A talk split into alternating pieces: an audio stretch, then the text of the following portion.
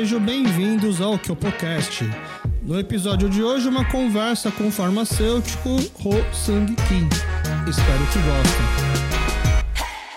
Esse podcast é apoiado pelo Tom Ari, o clube de membros do Kyopocast. Pagando apenas 20 reais por mês, você ajuda a manter o Kyopocast, o OnePlus One e todos os nossos outros programas. Recebe com antecedência os convidados que vão vir, podendo mandar pergunta.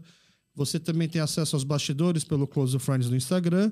E você também concorre a prêmios. E você também, além de tudo isso, pode mandar o seu anúncio classificado Pali Pali, os nossos anúncios rápidos. Nessa semana, quem manda o seu anúncio é o Bruno Kim, pelo Caminhada Noturna Centro de São Paulo. Caminhada Noturna Centro de São Paulo é, é um grupo que faz caminhadas toda quinta-feira à noite pelo centro de São Paulo, mostrando prédios históricos, contando um pouco a história da cidade. E, excepcionalmente, dia 27 de maio, vai ter um evento pela manhã. E o tema é Os Coreanos do Bom, do Bom Retiro, Multiculturalidade Paulistana. Conheceremos o Bom Retiro e seus imigrantes que batalham para que o Brasil continue a ser um país que recebe todos de braços abertos, valorizando as culturas que engrandecem o nosso povo. A caminhada parte da Praça Brasil-Coreia, próximo ao metrô Tiradentes, né, esquina da Ribeiro de Lima com a Rua Prates. Sai nesse sábado, 27 de maio, às 9h30 da manhã. E quem é o guia é o Bruno Kim. Ele vai fazer essa caminhada pelo Bom Retiro, mostrando os principais pontos do bairro para nossa comunidade coreana, tá bom? Então é isso, espero que gostem do episódio. Valeu! Muito obrigado, Ho Sang Kim, por topar participar aqui com a gente do KyopoCast. Então, boa noite, né? Obrigado pelo convite, né? Fiquei meio... Hesitei no início, mas... Vamos ver o que, que dá rola nesse, nessa conversa com... Nesse o, o KyopoCast, né? Tá. Vamos ver. É, não, você vai ver assim, a parte mais difícil é agora, porque uhum. agora eu peço o Thiago Soguer a sua autoapresentação. É difícil falar de si mesmo, uhum. mas depois que a gente, depois que a gente faz o Thiago Soguer, é muito mais fácil, é só uma conversa, não machuca, não dói ninguém, nunca saiu aqui, nunca mais vou voltar. tá a grande maioria das pessoas diz, dizem que voltam uhum. depois, tá bom? Tá então, por bem. favor, faça a sua autoapresentação, seu Thiago Soguer. Bom, meu nome é Ho Sang Kim. Uh, também chamado de Simão ou também chamado Dr. Kim, ou Kim, simplesmente, né? Nasci em 1960, na Coreia do Sul, Uijeongbu, né, uma cidade satélite da, da, da, do Seul, né? E em 72 vim para o Brasil e a partir daí, 73, entrei, cursei Duque de Caxias, na escola Duque de Caxias, quarta série Duque de Caxias, é lá na Conde de Sarzedas, né? Depois disso, foi para o Firmino de Proença, escola estadual, ginásio na época, e colégio objetivo. Depois disso, faculdade de farmácia da USP e me formei em 85. A partir daí, acho que todo mundo sabe que eu trabalho na farmácia desde então, né? Todo mundo sabe porque é uma celebridade do bairro, praticamente. Oh, é, estamos aqui falando com o senhor Kim, o dono da da Drogas Kim, também muito conhecida na comunidade como Hyunjayaku. Hyunjayaku seria a faculdade, é, farmácia dos irmãos, é, farmácia da Irmandade, seria o quê? É, bom, é que na verdade meu irmão também é farmacêutico, tá? Ah. Ele não frequenta na comunidade, vamos dizer assim, entre os coreanos aqui, né? Ele tem, ele é formado também em farmácia da USP e ele tem trabalha numa farmácia lá no Zona Leste. Ah, mas no começo chegou a ser uma farmácia. Bom, eu tô queimando etapas. Logo após sua apresentação, eu faço uma leitura de uma breve pesquisa que basicamente é o que você já falou, uhum. mas é só para pontuar, deixar mais claro para os nossos ouvintes com quem vamos conversar hoje. Ho Sang Kim, também conhecido como Simon ou Simon Kim, nasceu na Coreia e chegou no Brasil aos 12 anos de idade e estudou fármacos e medicamentos na Faculdade de Ciências Farmacêuticas da USP, formando-se em 1985. É, logo após se formar, abriu a sua farmácia, que hoje se chama Droga Kings, na rua Prates Coreia, no bairro do Bom Retiro, que é conhecido por boa parte da comunidade como Hyunjae-Yakuk, mas também já foi durante alguns anos a Farmais Bom Retiro. É isso? É, mais, ou menos, o primeiro, mais ou menos. O primeiro nome foi qual, então? É, não, é que na verdade, quando eu me formei em 85, eu, a primeira farmácia minha era Droga Penha de França. Ah, lá, lá na, Zona bairro, Leste, é, na Zona Leste. A Penha da França. Bairro da Penha, né?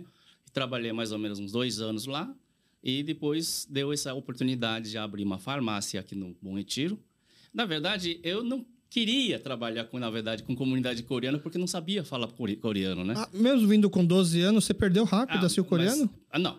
Coreano normal, dia a dia, tudo bem, sem problema nenhum. Mas eu tinha é, receio de falar doenças, nome Ah, de medicamentos em coreano. Vocabulário É vocabulário técnico. técnico da coisa, né? Mas você acha que os coreanos aqui saberiam falar os nomes dos remédios em coreano? Hoje em dia sabe. Mas naquela é, época da- não, né? É, sim. Se Naquela você época, é, inventasse- ah, ah, mesmo assim, né? A gente... Falasse o Nobardina, É, é, é. todo mundo ia entender, não?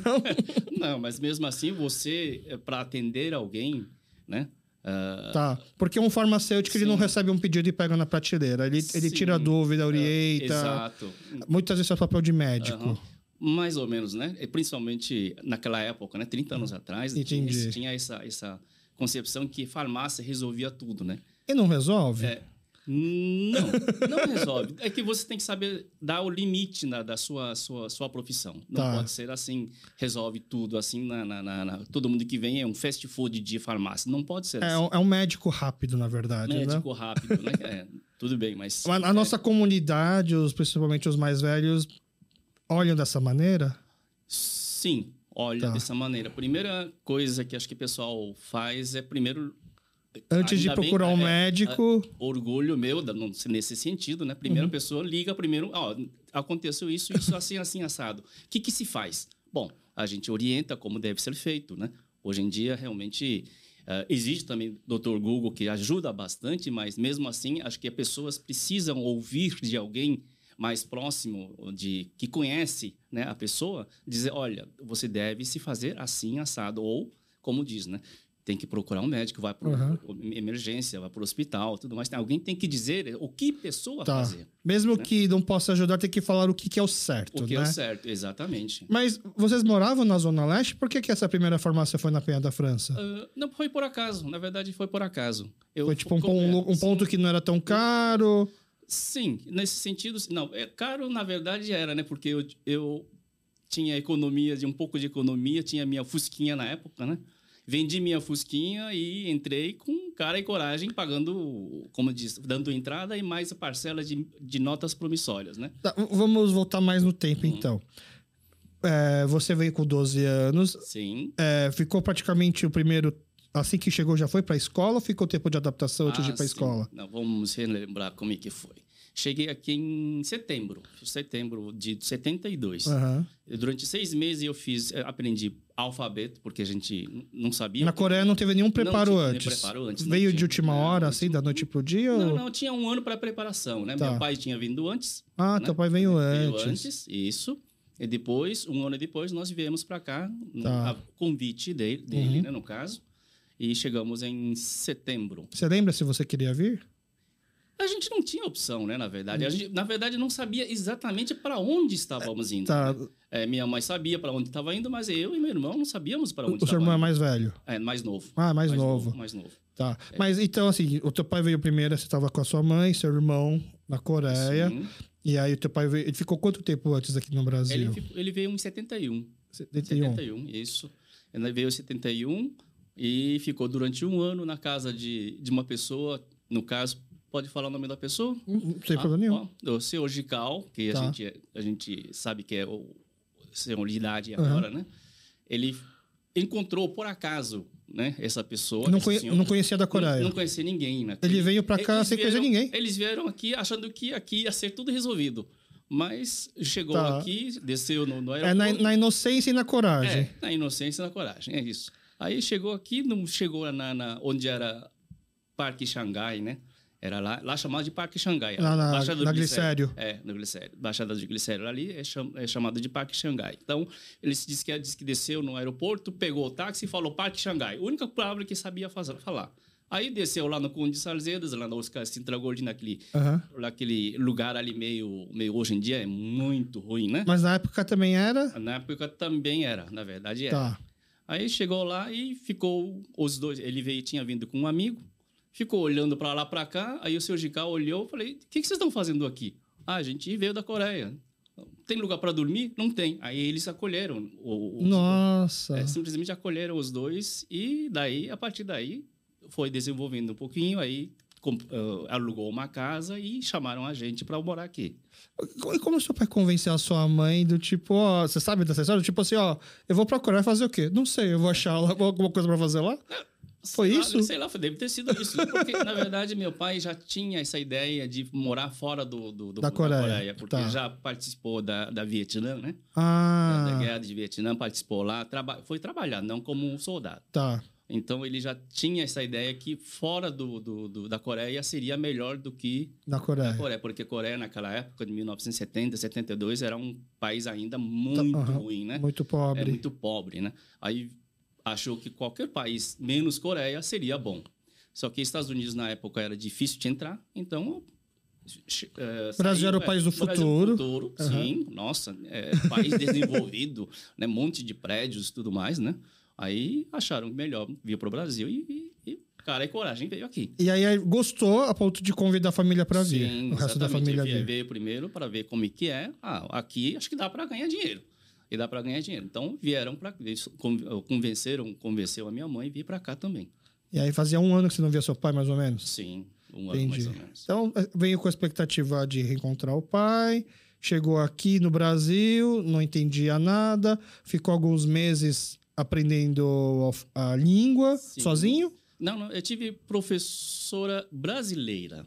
particular. É, particular. Tá. Durante, durante seis meses para Uhum. aprender alfabeto e tudo mais, né? E logo no, dia, no ano seguinte, 73, a gente, eh, eu entrei na escola Duque de Caxias, né? Como eu disse agora há pouco. Sei Lá eu tinha uma classe só de coreanos. ah, Tinha, é? tinha uns 40 e poucos alunos, dos 40, uns 30 eram coreanos. Mais ou menos todo mundo da mesma Todo idade. mundo da mesma idade, sim. Aí tinha uns 10 chineses, mais ou menos, e eu tinha uma ou duas japonesas, acho que era mais Aham. ou menos isso. Aí fi- fizemos quarta série, lá no Duque de Caxias. Depois que formou lá, cada um foi pro, ou para o Firmino de Proença, ou escola estadual ou municipal São Paulo, ou quem tinha um pouquinho mais de, vamos pensar, um pouquinho mais de dinheiro eh, ou de Recursos, recursos, e foi para o Caetano de Campos. Ah, na aclimação. Na- no é, era, Cambuci. é, a- é Cambuci, Aham. é, na, naquela época era na República. Ah, era na É, República. sim. a gente nem eu nem conseguia, onde conseguia, eh, sabia onde Mas era. era no colégio, era um colégio estadual. Estadual. Mas tinha que ter mais recursos para frequentar mesmo assim? Sim, é porque é fora da, da Ah, círculo tá. do, do, do Entendi. O deslocamento, a logística. logística, tudo mais. E naquela época você falava que os colégios estaduais eram, eram melhor que os particulares. Tipo, particular você ia para pagar e, e passar de ano. É, particular a gente nem pensava na época, porque como é que você vai pagar uma particular, né? Uhum. Não, mas assim, e eu, escola estadual era, são bons. é, então, eu conversando com os pais dos meus amigos brasileiros, assim, eles falam, né, que na minha época colégio bom era Uhum. Estadual. Aham. Tipo, colégio particular era para vagabundo que, que não conseguia passar, tinha que pagar para passar. Comentava-se É, isso, mais, ou né? menos, mais ou menos Os particulares no geral, né? Não os particulares de elite, É, né? eu não sei se isso era para a gente não ficar sonhando à toa, né? Mas, de qualquer forma, Entendi. mas aí aprendeu tão. Assim, o coreano, eu sei que você fala muito Sim. bem, mas mesmo assim não criou-se um receio de atender, trabalhar com a comunidade, porque achando que precisaria de ser um pouco mais técnico, e também porque os coreanos não são fáceis de lidar, não? Também. Então, na verdade, quando eu vim para o Bom Retiro em 87, dois anos depois, 87, e meus pais via- viajaram para a Coreia uns dois, três meses depois. O primeiro pedido meu que eu fiz para eles, para trazer da Coreia, eram, eram livros. Ah, de livros, farmácia. é, de farmácia, de, de, de, é, de me- medicina. Aham. Não tinha um mais. Google É, não tinha Translator. Não tinha, então tinha que fazer isso, né? Aí, aí peguei todos os enciclopédias coreanas de, de medicina, tudo mais. Aí fui decorando um por um, não, não tinha jeito. Tá. Mas por que farmácia? Também não sei, é, desde, desde quando entrei no colégio, é, muitas, muitos colegas meus ficaram sempre pensaram, ah, eu vou fazer medicina, eu vou fazer engenharia, eu vou fazer isso, eu vou fazer, Fazer aquilo, direito. é, fazer direito, tudo mais. Mas desde quando eu entrei no colégio, não, eu quero fazer farmácia. Você já sabia. Eu já sabia que era, era eu, meus amigos sempre falavam, mas era o único que sabia o que queria fazer Desde o começo. desde o começo. E você já imaginava é, fazer farmácia para abrir farmácia, não que fosse trabalhar na indústria Sim. farmacêutica. Não, não, indústria farmacêutica nem nem sonhei em, ter- em entrar em. Mesmo na trabalhar. faculdade, est- estudando, vendo que tinha essa possibilidade? Sim, mas não fui. Mas ah, você já sabia desde cedo que queria ter uma Queria farmácia. na farmácia, exatamente. Mas por causa do... Na Coreia, não. Isso no Brasil. Sim. A referência era uma... Viu, viu uma farmácia, se encantou, eu quero ter uma dessa aí pra mim, foi É, isso? não sei, talvez seja isso, né? Não sei de de onde é que eu vi não- a farmácia, né? Não tenho a mínima ideia Não da... tenho a mínima ideia. De onde, por onde é que veio essa ideia de, de tra- trabalhar numa farmácia? Mas depois de tanto tempo, você estava certo? Sim, eu tô certo. Você não... Ainda estou certo. Ainda está certo. Ainda estou certo. Legal. Isso daí é... É invejável, né? Porque a gente... A gente... Tem gente que tem 40, 50 até hoje e não sabe o que quer fazer. É. Mas, sei lá, é, eu, o lugar mais confortável da minha vida, além de, de casa, é farmácia. Eu, eu gosto de ficar na farmácia. Domingo, às vezes, porta fechada, tô lá dentro, fazendo alguma coisa.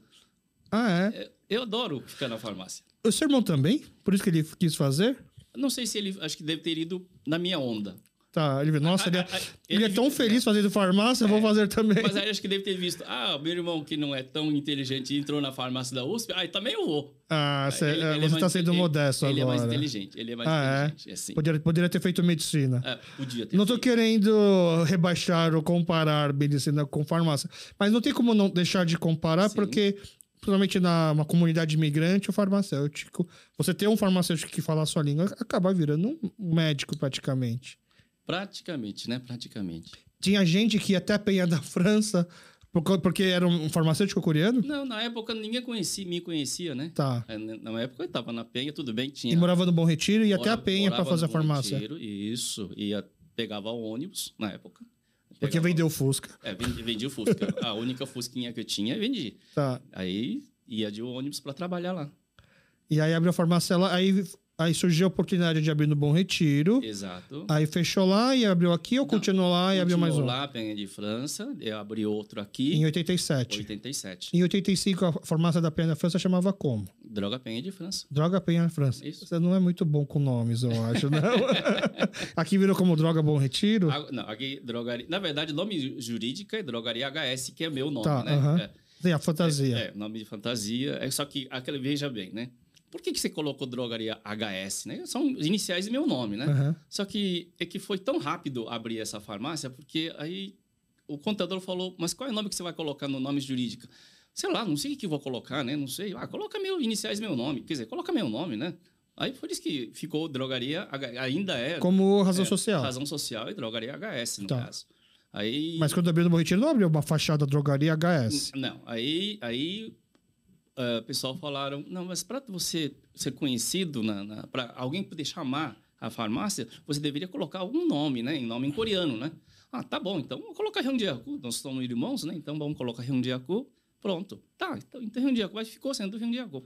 Ah, mas aí na fachada era Hyundaiaku Isso. e não, nem precisava o nome em português praticamente, porque a grande maioria das demandas da... É, simplesmente estava escrito drogaria. Drogaria, Drogaria. embaixo escrito em coreano em Hyundaiaku. Ah, porque eu, eu, eu lembro que quando eu era criança, eu tinha visto várias vezes uma farmácia chamada Droga Alex. Meu nome é Alex. Tá? Aí eu ficava até na dúvida se era uma rede ou. E aí depois eu vi que era muito normal você. Acho que dono de farmácia antigamente, antes de ser dominado por franquias e redes, botar droga é o nome da O pessoa. nome da pessoa. É, não, não, aí eu, sempre achei muito. Nossa, por que, que é droga, Alex? Meu irmão até brincava, assim, quando lia uma farmácia escrito com esse nome, falava droga, Alex. Eu falava assim, né? Meio que tirando o sarro. Uhum. E aí o. Eu ficava imaginando, nossa, por que, que eu acho que, acho que farmacêuticos não são muito bons com nomes, né? Inclusive, eu tenho um amigo que estudou farmácia, e um dia a gente estava conversando até sobre. Era na época da Covid. E ele trabalha justamente na parte de regulamentação. Sim. Então, ele me fala que, por exemplo, se não me engano, uma das vacinas da Covid, a Coronavac, ele falou que não poderia se chamar Coronavac porque você não pode dar o nome do medicamento associado à doença, Associar alguma a doença, isso, exatamente. né? Tipo, um, um resfenol por pouco não poderia ser chamado resfenol, porque você não poderia. é, se fosse resfriadol, não poderia, por exemplo, né? E ele tava me explicando. Aí eu falei, assim, ah, acho que deve ser por isso que os caras devem ser tão ruins com nomes, assim, e fiquei imaginando. Mas o Hyundaiaku, você nunca pensou em traduzir o nome da farmácia para deixar na, na fachada também? Na, na verdade, é, eu estava na, na Rua Ribeiro de Lima, quando eu mudei para o Rua Prates, agora Rua Prates Coreia, no caso, ah, já entrei na rede do, do Farmais, né? Tá. Então, aí fachada ficou Farmais. Farmais.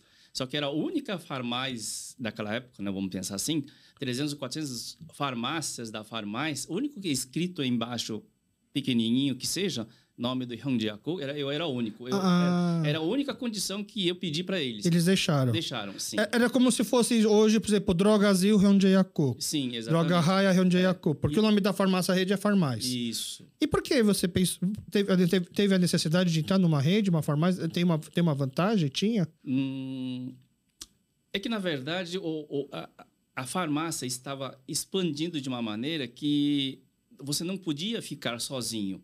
É, as condições comerciais começaram a mudar muito e você, pequeno, sozinho, não tá, não estava dando aquelas condições que você poderia comprar com, com Tá. mais favorável, com Aham. desconto, tudo Tipo, mais. pedido mínimo muito grande. Sim, pedido grande, isso. E era esse é o problema. Tá. É, quando foi formatado Farmais no início, o, o dono da Farmais, na verdade, veio até a minha farmácia e perguntando se não queria já entrar logo na, na- na- na- na inauguração da, da Farmais, Ah, né? da rede? da rede. Ah, Que ele achou que são poucas farmácias na época que o farmacêutico era dono. Então, ele não tinha com quem conversar. tá. Então, eu lembro que eu, inclusive al- alguns colegas também que formaram mesmo na época, foram chamados para debater com ele, né, um senhor japonês, na verdade, quem fundou o Farmais, e conversar a respeito de dificuldade de cada um. Qual era, onde que tá, tinha a dificuldade de, da, de cada farmácias pequenas, né? Aham. Aí foi assim. Nossa, que legal. É quase como se fosse uma cooperativa de farmácia. Sim, exatamente, cooperativa. Só que é bem diferente do cooperativa, que cooperativa você tem onde o, o central de distribuição de medicamento, né? Central de distribuição Tá. de produtos. Aham. Aí Esse é cada um independente. É cada um cada- independente, cada um faz mais. É, inclusive, ainda todas as ah, redes que você conhece, como não Drogazil, Droga Raia ou Drogaria São Paulo, é, outras redes independentes, todos eles não têm central de distribuição. Simplesmente a, a marca ele, ele te dá uma condição melhor de compra, na verdade. Tá. E quando deixou de ser formais? Cheguei a um momento em que minha identidade do Hyundaiaku estava se perdendo. E minha clientela, eu, na verdade, eu, eu tentei o máximo possível para ter clientela brasileira, na verdade. Tá, Porque eu sabia que um dia coreanos iam minguar. tá. É, não, por, não por causa da pandemia, mas um dia Aham. os coreanos vão diminuir, Ou E- sair do bairro. vai ou sair do bairro, ou também ou vai virar brasileiros, né? Tá. Então, Aí pode comprar em qualquer farmácia, qualquer não farmácia, precisa não ir. precisa exatamente Tá. comigo, né? Mas justamente pensando nisso, eu tentei no máximo possível para vender para brasileiros. Aham. Antigamente, co- como diz, quando iniciei farmácia aqui na Rua Prates, a minha pro- eh, proporção de, de clientela era tipo 30% coreanos e 70% brasileiros. Ah, tá. Apesar de que 70% dos brasileiros dependiam nas lo que eh, trabalho, trabalho das lojas eh, coreanos, né? Tudo bem, então são funcionários, tudo Aham, mais, mas tá. mesmo assim eu tinha muitos brasileiros como clientes. Aham. Mas hoje em dia, por exemplo, eh, hoje em dia não, desde que eu quando eu saí da, da farmácia, aí eu percebi que minha clientela de coreano estava aumentando, ou seja, clientela brasileira estava diminuindo. Tá, então o que você achou que poderia ser um trunfo, que era não depender dos coreanos, Sim, sem. E, e por isso um planejamento até para virar uma. entrar dentro de uma rede, de uma farmácia, por exemplo. Uhum. Mesmo fa- fazendo esse esforço para esse lado, a clientela coreana Coreana- continuou crescendo. exato. Cli- Clientela coreana são fiéis. Tá. é muito fiel. Eles vêm de longe para comprar o mesmo medicamento que ele podia ter comprado no, no vizinho. Ele tem farmácia no vizinho, ele não compra lá, ele vem até Bom Retiro. Tá. Então, a, a população de clientela envelheceu, E precisa de mais precisa remédio. de mais remédios. Tá. E esses clientela que eles sabem que a pouca orientação que a gente dá, né, eles prezam muito nesse sentido de, ah, de valorizar esse, esse trabalho. Além de mim, né, outra Aham. tenho mais uma farmacêutica eh, assistente, né, vamos pensar assim, valoriza muito esse, esse trabalho. De ter alguém que fala a língua. Fala a língua, explica como deve tomar, explica Pra que por que serve o que serve remédio. o remédio. Ele já, ele, ela, as pessoas já ouviu tudo isso com o médico. É que às vezes o médico não é coreano, também não entendeu direito. Sim, talvez, né? E também o garrancho lá É, também não é sim. fácil ler. Não é fácil de ler. Já teve que traduzir, escrever depois na bula em coreano como que toma, assim, porque senão a harmonia ia esquecer, como Sim, que é? a gente faz isso. Faz também, isso. Faz esse trabalho, né? Tá. E quando que você sente, você pediu para os seus pais trazerem um livro? Quando já se sente, já, vi- já deslumbrava de que iria atender coreanos ou já estava atendendo coreanos? Não, na verdade, ou como eu disse, né? Para você atender um coreano, você tem que saber falar coreano. Tá. Não tem jeito. Então, é, é natural que você tem, tem que saber, né? Mas então, mas é que eu tô querendo dizer isso. Por exemplo, eu lembro que os meus pais, quando a gente tinha dor de barriga, remédio que eles queriam comprar era Imosec. Ah, Né? O Imosec, né? Imosec. Acho que eles aprenderam uma vez que foi algum médico, deu esse remédio, Sim. funcionou, então tinha lá em casa sempre, como se fosse um band-aid, por exemplo. Deu dor de barriga, era é isso que toma. É um remédio que até foi proibido depois, né? ah, não, Ele não É, foi- não, não, foi proibido. Ele ainda existe? Existe Mosaic ainda. Ah, é? Sim. Ah, eu achava que ele tinha saído de linha. Mas, mas ai- ainda se consome muito? Sim, consome bastante. Os coreanos. Não, não. O, o- a indústria farmacêutica brasileira não depende de coreanos. Tá, por isso é verdade. o Imosec ainda existe porque outras pessoas também sim, compram. Sim. Ele, tem- é, tá, eu, eu ia perguntar agora pra que, que serve ele, mas eu já ia começar e talvez e, pedir pra você um, um papel mais de médico do que de farmacêutico, não. Você pode explicar pra que, que serve o Imosec? Sim. A Mosaic é simplesmente estancar a diarreia. Aqui é, de- é igual um Floratil? Não, aí já é diferente. Floratil já é lactobacillus. Aí já Tá. é diferente. Aumenta a flora intestinal.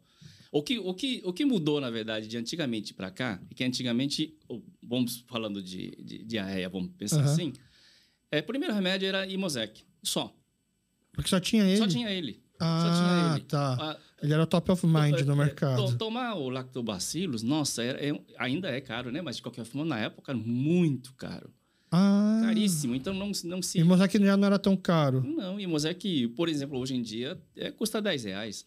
Tá, Agora, imagine você comprar lactobacillus, hoje em dia custa uns 35, 50 reais. Como é entendi. que você vai tomar um remédio que custa 50 reais? Na época era Uhum. muito mais caro do que isso. Tá. Então, a primeira opção era a Imosec. Não, não tem jeito. né? Se, se era famoso entre os coreanos, provavelmente não era caro. É, não era caro, assim, não era Tá. caro. Então, é, é tratamento, como diz, né, como te falei, simplesmente estanca a diarreia. Mas e depois acontece o quê? É, se fica- você estancou, não estancou a diarreia, tá- mas... tá- se- fica lá fermentando, fica lá dentro de você. Exatamente. Aí você fica o quê?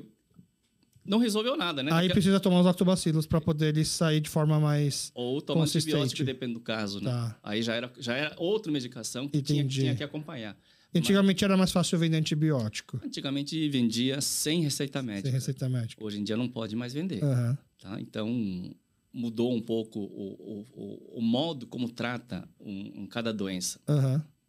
E você acha que a é, os coreanos mais antigos, mais velhos, os- esses que agora já estão mais idosos, essa, que chegaram no Brasil, é, entendem né, que a medicina foi avançando? Porque antigamente era muito normal na nossa cabeça. Eu tô doente, eu vou na farmácia tomar uma injeção, Uhum. né, por exemplo. E hoje em dia já não é tão normal isso. Ou ainda é normal?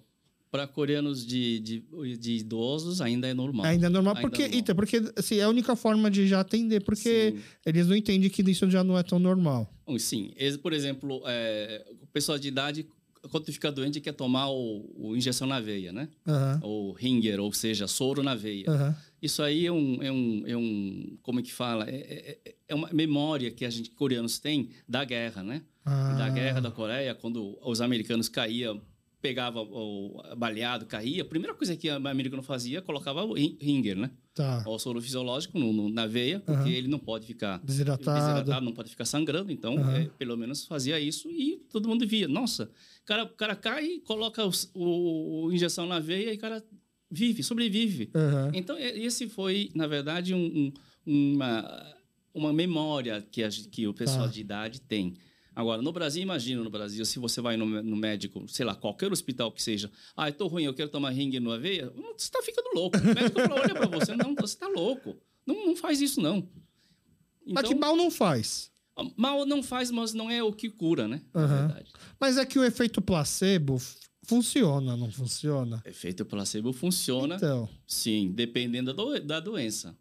É, Não funciona se realmente você está com algum problema grave, o efeito placebo não vai funcionar. Então, acho que é um primeiro filtro. Assim. Se o efeito placebo funcionar, porque não era tão grave. Se aí mesmo assim não funciona, aí eu procuro um, um médico, um especialista. É, mas não, não é bem assim que deve funcionar. Sim, assim, é, né? sim, eu entendo. Mas vai explicar isso para meus pais, por É, exemplo, sim. né? Meus, os meus pais, o meu tio mais velho, do- o irmão mais velho do meu pai, na Coreia, ele era Hanuisa, Uhum. né? Então, na casa dele, várias gavetinhas com várias raízes, chifre de, de viado, De viado, cortado, um monte de coisa. Aí a gente ia pra Coreia, levava um monte de chocolate, é, palmito, essas coisas, e voltava com um monte de hanyak, porque era o que funcionaria pra gente aqui. Uma vez, os meus tios até vieram pro Brasil visitar a gente, e aí mandaram. O irmão mais velho não veio, mandou pro, pra quem tava vindo, até os chifres de viado se- terminar de secar em casa. Assim. Eu lembro, Uhum. ficava assim, nossa, o que, que é isso? Como é que faz se tomar isso, né? E meus pais acho que sempre acreditavam em tudo que eles falavam, que um coreano falava que faz bem, acreditava. Então, uma época, só escovava os dentes com sal. Por exemplo, porque entrou. E eu lembro que até nos Rondar vendia esse sal para escovar, o... que era propício para escovar os dentes. Você lembra dessa época? Não, eu não cheguei. Não? Acho, acho que o pessoal do Songnam, quando faz coisa errada, não fala pra mim, não. eles, eles sabem que eu vou falar. Então, os Romu... era, era, era bazar dos Romuelos. Eles pegavam sacos assim É, de sal e falavam que era um sal diferente, que Uhum. não era o mesmo sal que se come, era um sal para escovar os dentes. Aham. Eu nem sei se era existe, existe isso mesmo, né? E vendia. Aí minha mãe, aí, fala- aí minha mãe falava assim: não, tem que escovar com os dentes, com sal. Eu falo, não, eu quero aquele frescorzinho. Ah, então põe o sal em cima da pasta. Então, aí você escova assim, vai. Tinha que escovar dessa forma durante uma boa época. É, remédio milagroso não existe. Se isso fosse, né, se sal fosse milagroso, alguma indústria farmacêutica ou indústria cosmética é teria que eles- feito. aí eles vão deixar de ganhar dinheiro, Ah, eles é. não querem que você descubra É, isso. Ah, essas teorias, né?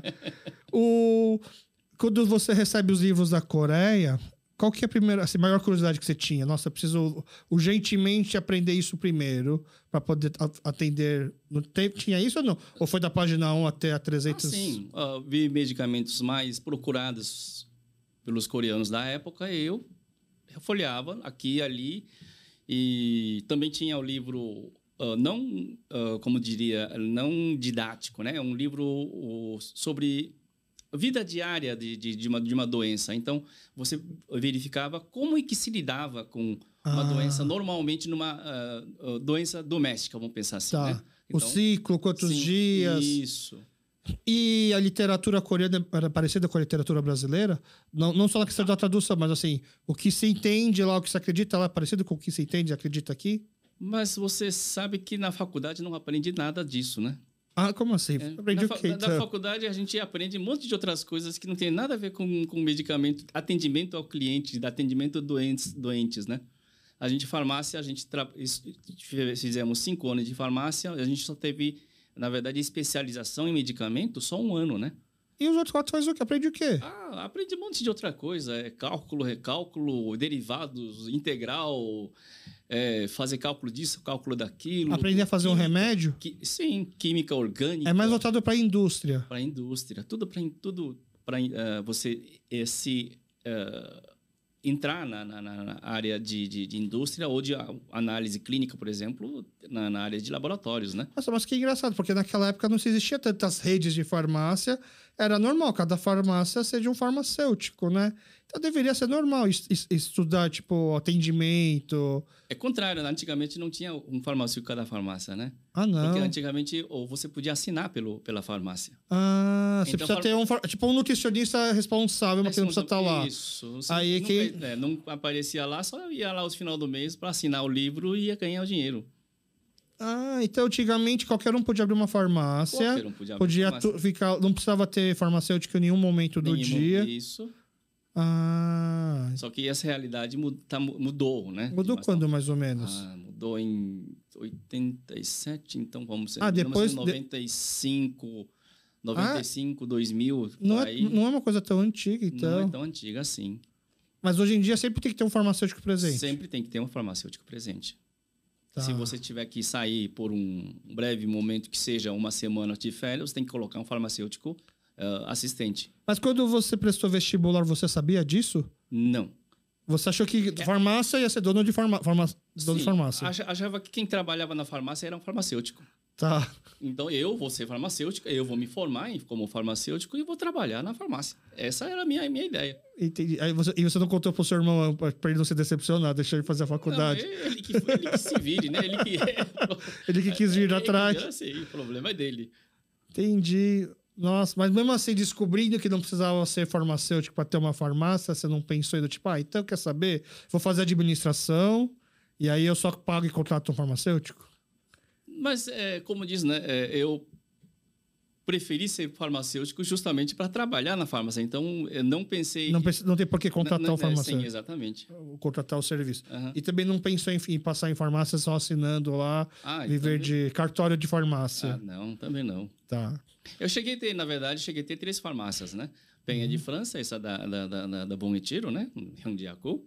E eu tinha outro na Rua São Jorge, chamado Sanifarma. Na Penha também, perto do Corinthians. É, depois do Corinthians, bem Aham. fica na Rua do Corinthians, Aham. né? Eu tinha, cheguei, cheguei a ter três farmácias.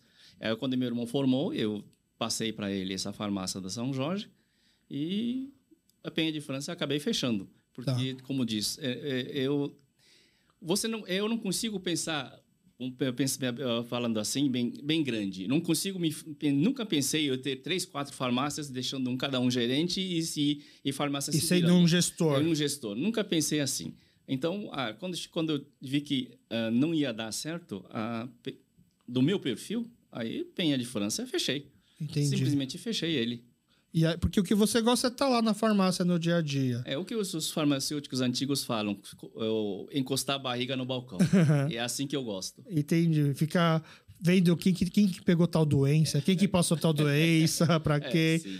De- Devia ser engraçado, né? De repente vem um. Já aconteceu do tipo, vem um dia alguém com diarreia, aí logo depois um monte de outras pessoas e estava todo mundo comendo no mesmo Todo mundo lugar. comendo no mesmo lugar, né? Já É, aconteceu isso daí? Sim, acontece. Ah, é. É, principalmente intoxicação por ah, peixes, né? Sashimi que o pessoal comia, né? Entendi. É, aí, aí Alguém, vai- algum adjusti foi pescar, pegou os peixes, trouxe, fez tudo, fez sashimi em casa pra todo mundo e todo mundo passou mal. todo mundo passando mal. Tá. E aí, é, já sei, você estava tal dia comendo com tal pessoa em tal lugar.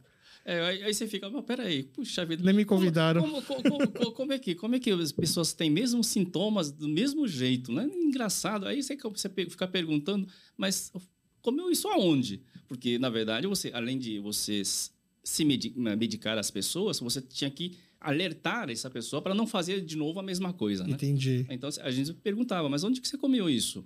E às Ah, vezes era restaurante. É, restaurante, sim, também. Então, ó, você deve dar ótimas dicas de onde comer e não comer, então. Oh, meu Deus. Hoje hoje- não, mas- Isso antigamente. Antigamente, Isso antigamente. Hoje não faz mais isso.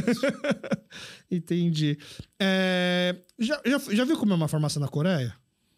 Pelo vídeo, sim. Pelo vídeo? É. Porque, assim, eu acho, eu acho legal que você tá com a receita. É que hoje, com antibiótico, você tem que deixar a receita, você não consegue mais Sim. comprar. Uhum. Mas aqui, por exemplo, várias vezes, uh, às vezes dá uma raiva assim do médico, porque ele manda você tomar tais dias e tal quantidade, que você tem que comprar duas caixas e você não vai consumir as duas caixas inteiras. Sim. Porque a caixa só vende 10 unidades, você precisa de 15, então tem que comprar uma caixa e meia, mas não vende uma caixa e meia. Na Coreia vem certinho, separado cada Exatamente. dia, cada remédio, Exato. né? No Brasil também tentou isso. Quando? Há uns ano 2000, 2000 por aí, já, já tem lei sobre isso que é, chama-se fraciona- fracionamento de medicamentos. Tá. Você podia abrir o medicamento, uma caixa para dar exatamente a quantidade certa para o paciente. É igual no supermercado, eu abri o pacote de papel higiênico, eu quero comprar só dois rolos. Você me Isso. obriga a comprar 10, é, venda casada. É proibido, devia ser proibido. É, sim, né, tem- existe essa lei, mas Tá. não é cumprido justamente porque eles não davam para a farmácia uma opção de, não digo co- cobrar mais, mais caro, mas opção de poder comprar mais barato para poder fazer fracionamento, porque isso Aham. é um serviço. Tá. Você tem, tem que trabalhar para poder fracionar o, o- o produto. E além da embalagem que você tem que colocar. Então, E quem vai querer comprar um produto que foi com a caixa violada já? Tá sem a caixa? Exatamente. É que o Brasil, Bra- Brasil o brasileiro não está acostumado com esse fracionamento. Se você falar para a pessoa, olha, eu vou tem caixa tem 20 comprimidos, então só vou vender 14, aí o cara vai falar, mas espera aí. E o outro seis? O que você vai fazer com, com, com, com esses seis comprimidos? Entendi. Não tem, não tem lógica. Quer dizer, é, ele, lei existe, mas não é cumprido. E, e, na Coreia, antigamente, não sei como tá hoje. Antigamente, os remédios. Eu lembro que eu, eu sempre ia pra Coreia uma vez a cada dois, três anos, quando criança. E vira e mexe, eu ficava doente lá. Né, por causa da é, mudança da estação. climática. É. Assim. E aí os remédios que eu achava, eu ficava meio assim, não gostava de ficar doente na Coreia, porque aqui no Brasil eu ficava doente, eu era criança, a maioria dos remédios era xarope docinho. Uhum. E na Coreia era o pó. Uhum. Nem, eles nem para botar o pó dentro do comprimido, eles usavam o pó para botar. Tinha que tomar o pó direto e aí tomava alguma coisa. E era sempre muito amargo, né? uhum. né? Aí me, eu ficava com a impressão de que a indústria na farmacêutica na Coreia é muito atrasada. Mas olhando, pensando como que é hoje, isso na verdade é mais avançada, não? Sim, é avançada no termos de, de pensar no paciente. Nesse sentido é.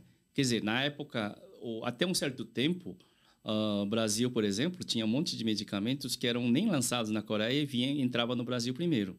Tá. Porque fazia o teste, na verdade, aqui no Brasil, fazia ah. o teste, e se não dava algum tipo de reação, uh, algum tipo de. Porque o Brasil não era tão rigoroso. Não é tão rigoroso, é, mas deixava passar. É tá. diferente. Rigoroso é. Lei, a regra. Lei, a lei brasileira é um dos mais rigorosos do mundo. O problema é fiscalização. O problema é fiscalização, exatamente. Né? Ah, mas um remédio entrar, mesmo assim, um ah, remédio. Ah, mas uma empresa grande, uma empresa gigantesca. Tá, faz um lobby um, lá. Um lobby entra, né? Não tem. Não tem, tá. não tem e, como, e na Coreia era mais restritivo. Mais restritivo. Entendi entrando nessa pauta de que como farmacêutico coreano virava assim, mas praticamente um balcão de informação para a comunidade. É, no começo atendendo casos de diarreia, casos de gripe, pessoas querendo soro, doenças do dia a dia normal, né? E aí chega a época do Covid, uhum. né? E aí chega a época do Covid, fecha tudo. No Brasil, eu lembro que no Brasil, por exemplo, assim que começou o Covid, gente famosa como o Drauzio Varela, pessoas assim, é, amigos meus médicos, né, do Hospital da Clínica, falando assim que saiu uma matéria falando assim, não é para usar máscara, porque máscara é só para quem está doente. Se você não está doente, não compre máscara. E na época era, esse, era essa informação porque achava-se que faltaria máscara para todo mundo. Se todo mundo ficar igual no, na, no, na, televisão. Poxa, é, vai ter lockdown, preciso encher minha casa de papel higiênico, né? Era todo Sim, mundo procurando papel higiênico. Pra, comprar é. papel higiênico. E aí eles pensaram, pô, se, se desse pânico nas pessoas e todo mundo comprar máscara, sim, vai, vai, não, não vai dar tempo de reabastecer as, a indústria da máscara, produzir o suficiente ou importar o suficiente para suprir nessa primeira demanda. Então, nesse primeiro momento, informou-se que não precisava usar máscara. Aí depois viu-se que era melhor usar máscara. E aí depois, gente que não queria usar máscara usou as informações antigas. Isso só buscando informação aqui no Brasil. Eu fico imaginando a cabeça de um senhor, de uma senhora aqui na, da comunidade que não sabe falar tão bem português, aí consegue caçar na Coreia o que está acontecendo lá e o que está acontecendo aqui, vê que são realidades às vezes um pouco diferentes, porque lá não se teve um lockdown igual aqui, mas ao mesmo tempo teve muitas restrições, né? Talvez, talvez não teve tantas regras que nem você comentou, igual aqui no Brasil. O Brasil é muito bom fazer regra. Cara, fiscalizar é um pouco diferente. Uhum. Na Coreia, acho que ele já sabe que. Ele, vamos fazer regra que a gente consegue fiscalizar. Então teve bastante. Como é que fala? É, restrição de lotação de lugar, né? Você ia para um restaurante e você tinha que passar seu celular, um QR Code, para mostrar que você estava lá, porque depois, se você der seu teste positivo, disparava para todo mundo que estava no restaurante no mesmo dia, melhor que você, que tinha alguém contaminado para ir para casa fazer teste. E aí, que o pessoal chegava também e perguntava assim: e esse, e esse corona, hein? O que, que, que, que, você então, respondia? Esse. O modo o, o da, da Coreia controlar pessoas, é que no Brasil não vai funcionar, né? Porque Brasil, qualquer coisa que você fala de controlar alguém, vai dizer, opa, ele é privação, é prisão, é, tá tirando uma liberdade, é, tá invasão de privacidade. privacidade e tudo mais, né? Então, isso não funcionaria no Brasil. Agora, realmente, quando começou esse Covid... Porque dois, come, começou lá antes aqui. Come, começou lá. É, é que já vim, já estava percebendo que alguma coisa estava acontecendo em novembro de 2019, porque uhum. começou o pessoal que já via o, o noticiário da China já começou a comprar máscaras. Falei, nossa, por que por que estão comprando máscara? Não entendi. Máscara que nunca saiu, estão comprando, comprando. Ah, comprando. os coreanos daqui estavam comprando já máscara já. Já estavam comprando. Ah, em, em dezembro de 2019 já. 2019. Porque já. a pandemia oficialmente começou aqui em março de Em 2020. março, depois do carnaval. Depois do Ah. carnaval. Então, o, é durante novembro, dezembro de 2019. O pessoal já foi comprando Já máscara. 2020, janeiro, fevereiro, até metade de março. Não, desculpa. Até final de fevereiro. Quem ouviu algum noticiário da, da, da, China já estavam comprando máscara doidado, de- deixando estoque. Aí você já tinha os contatos de onde tem máscara, então. Sim, na verdade, eh, eu com- comecei também.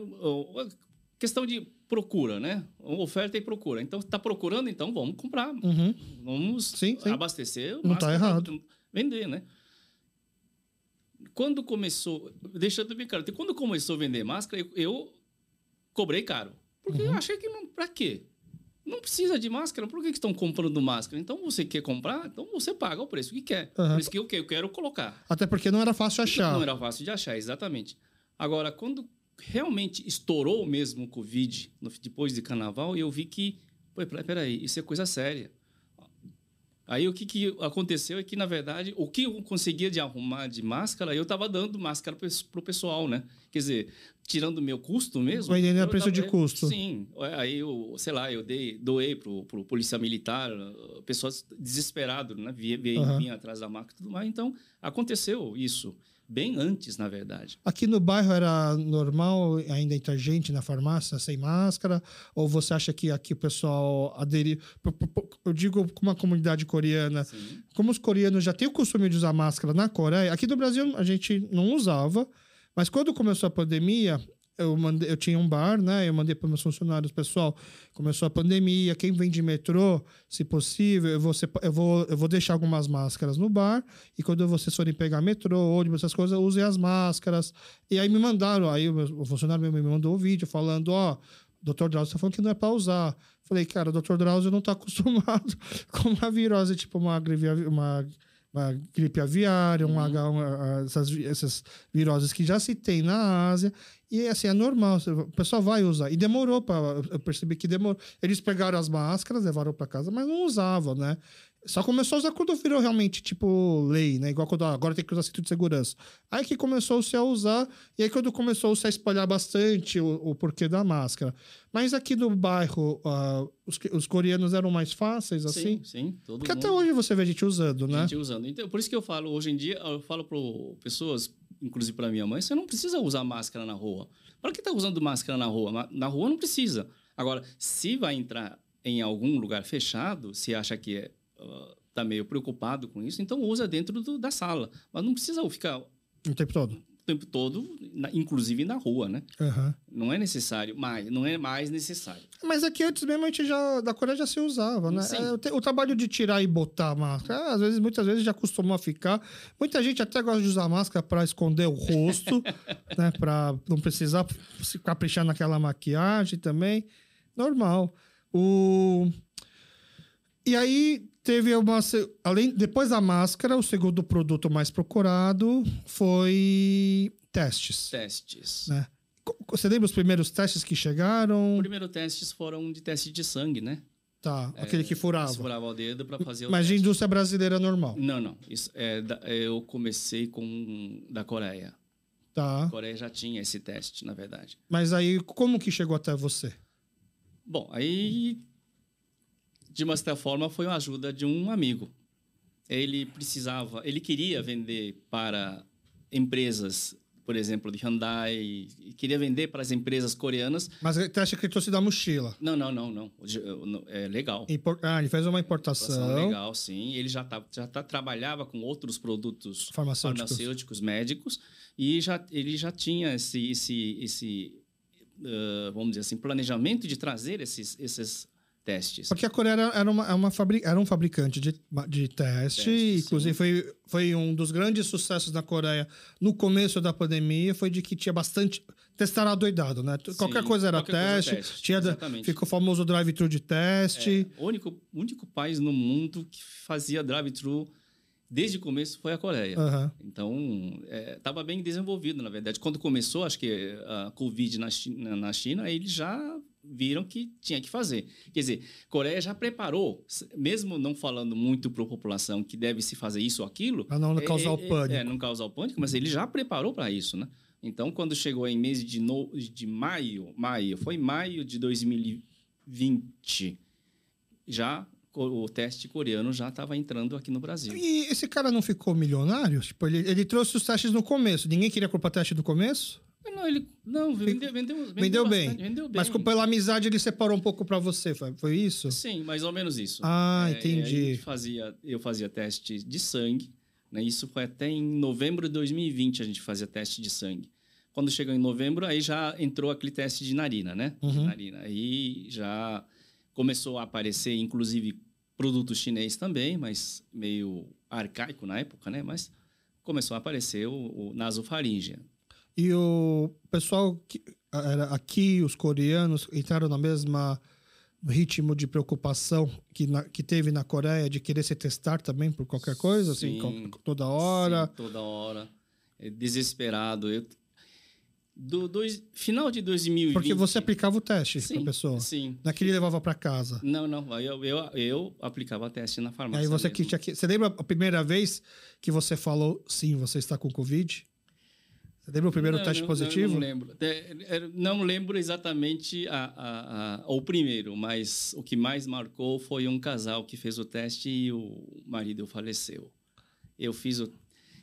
Era o final. Do, era a virada do ano, né? Era o dia 4 de janeiro, alguma coisa assim. Ele tinha feito o teste numa outra farmácia, tinha dado negativo.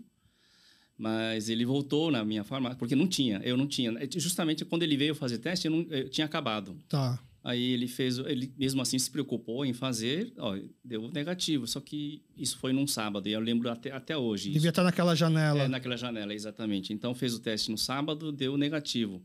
E só que ele sentiu-se mal no domingo. Aí ele voltou de novo na segunda-feira para mim. Olha, chegou o teste? Sim, chegou. Eu queria fazer de novo porque estou sentindo alguma, alguma coisa esquisito. Ele fez o teste, deu positivo.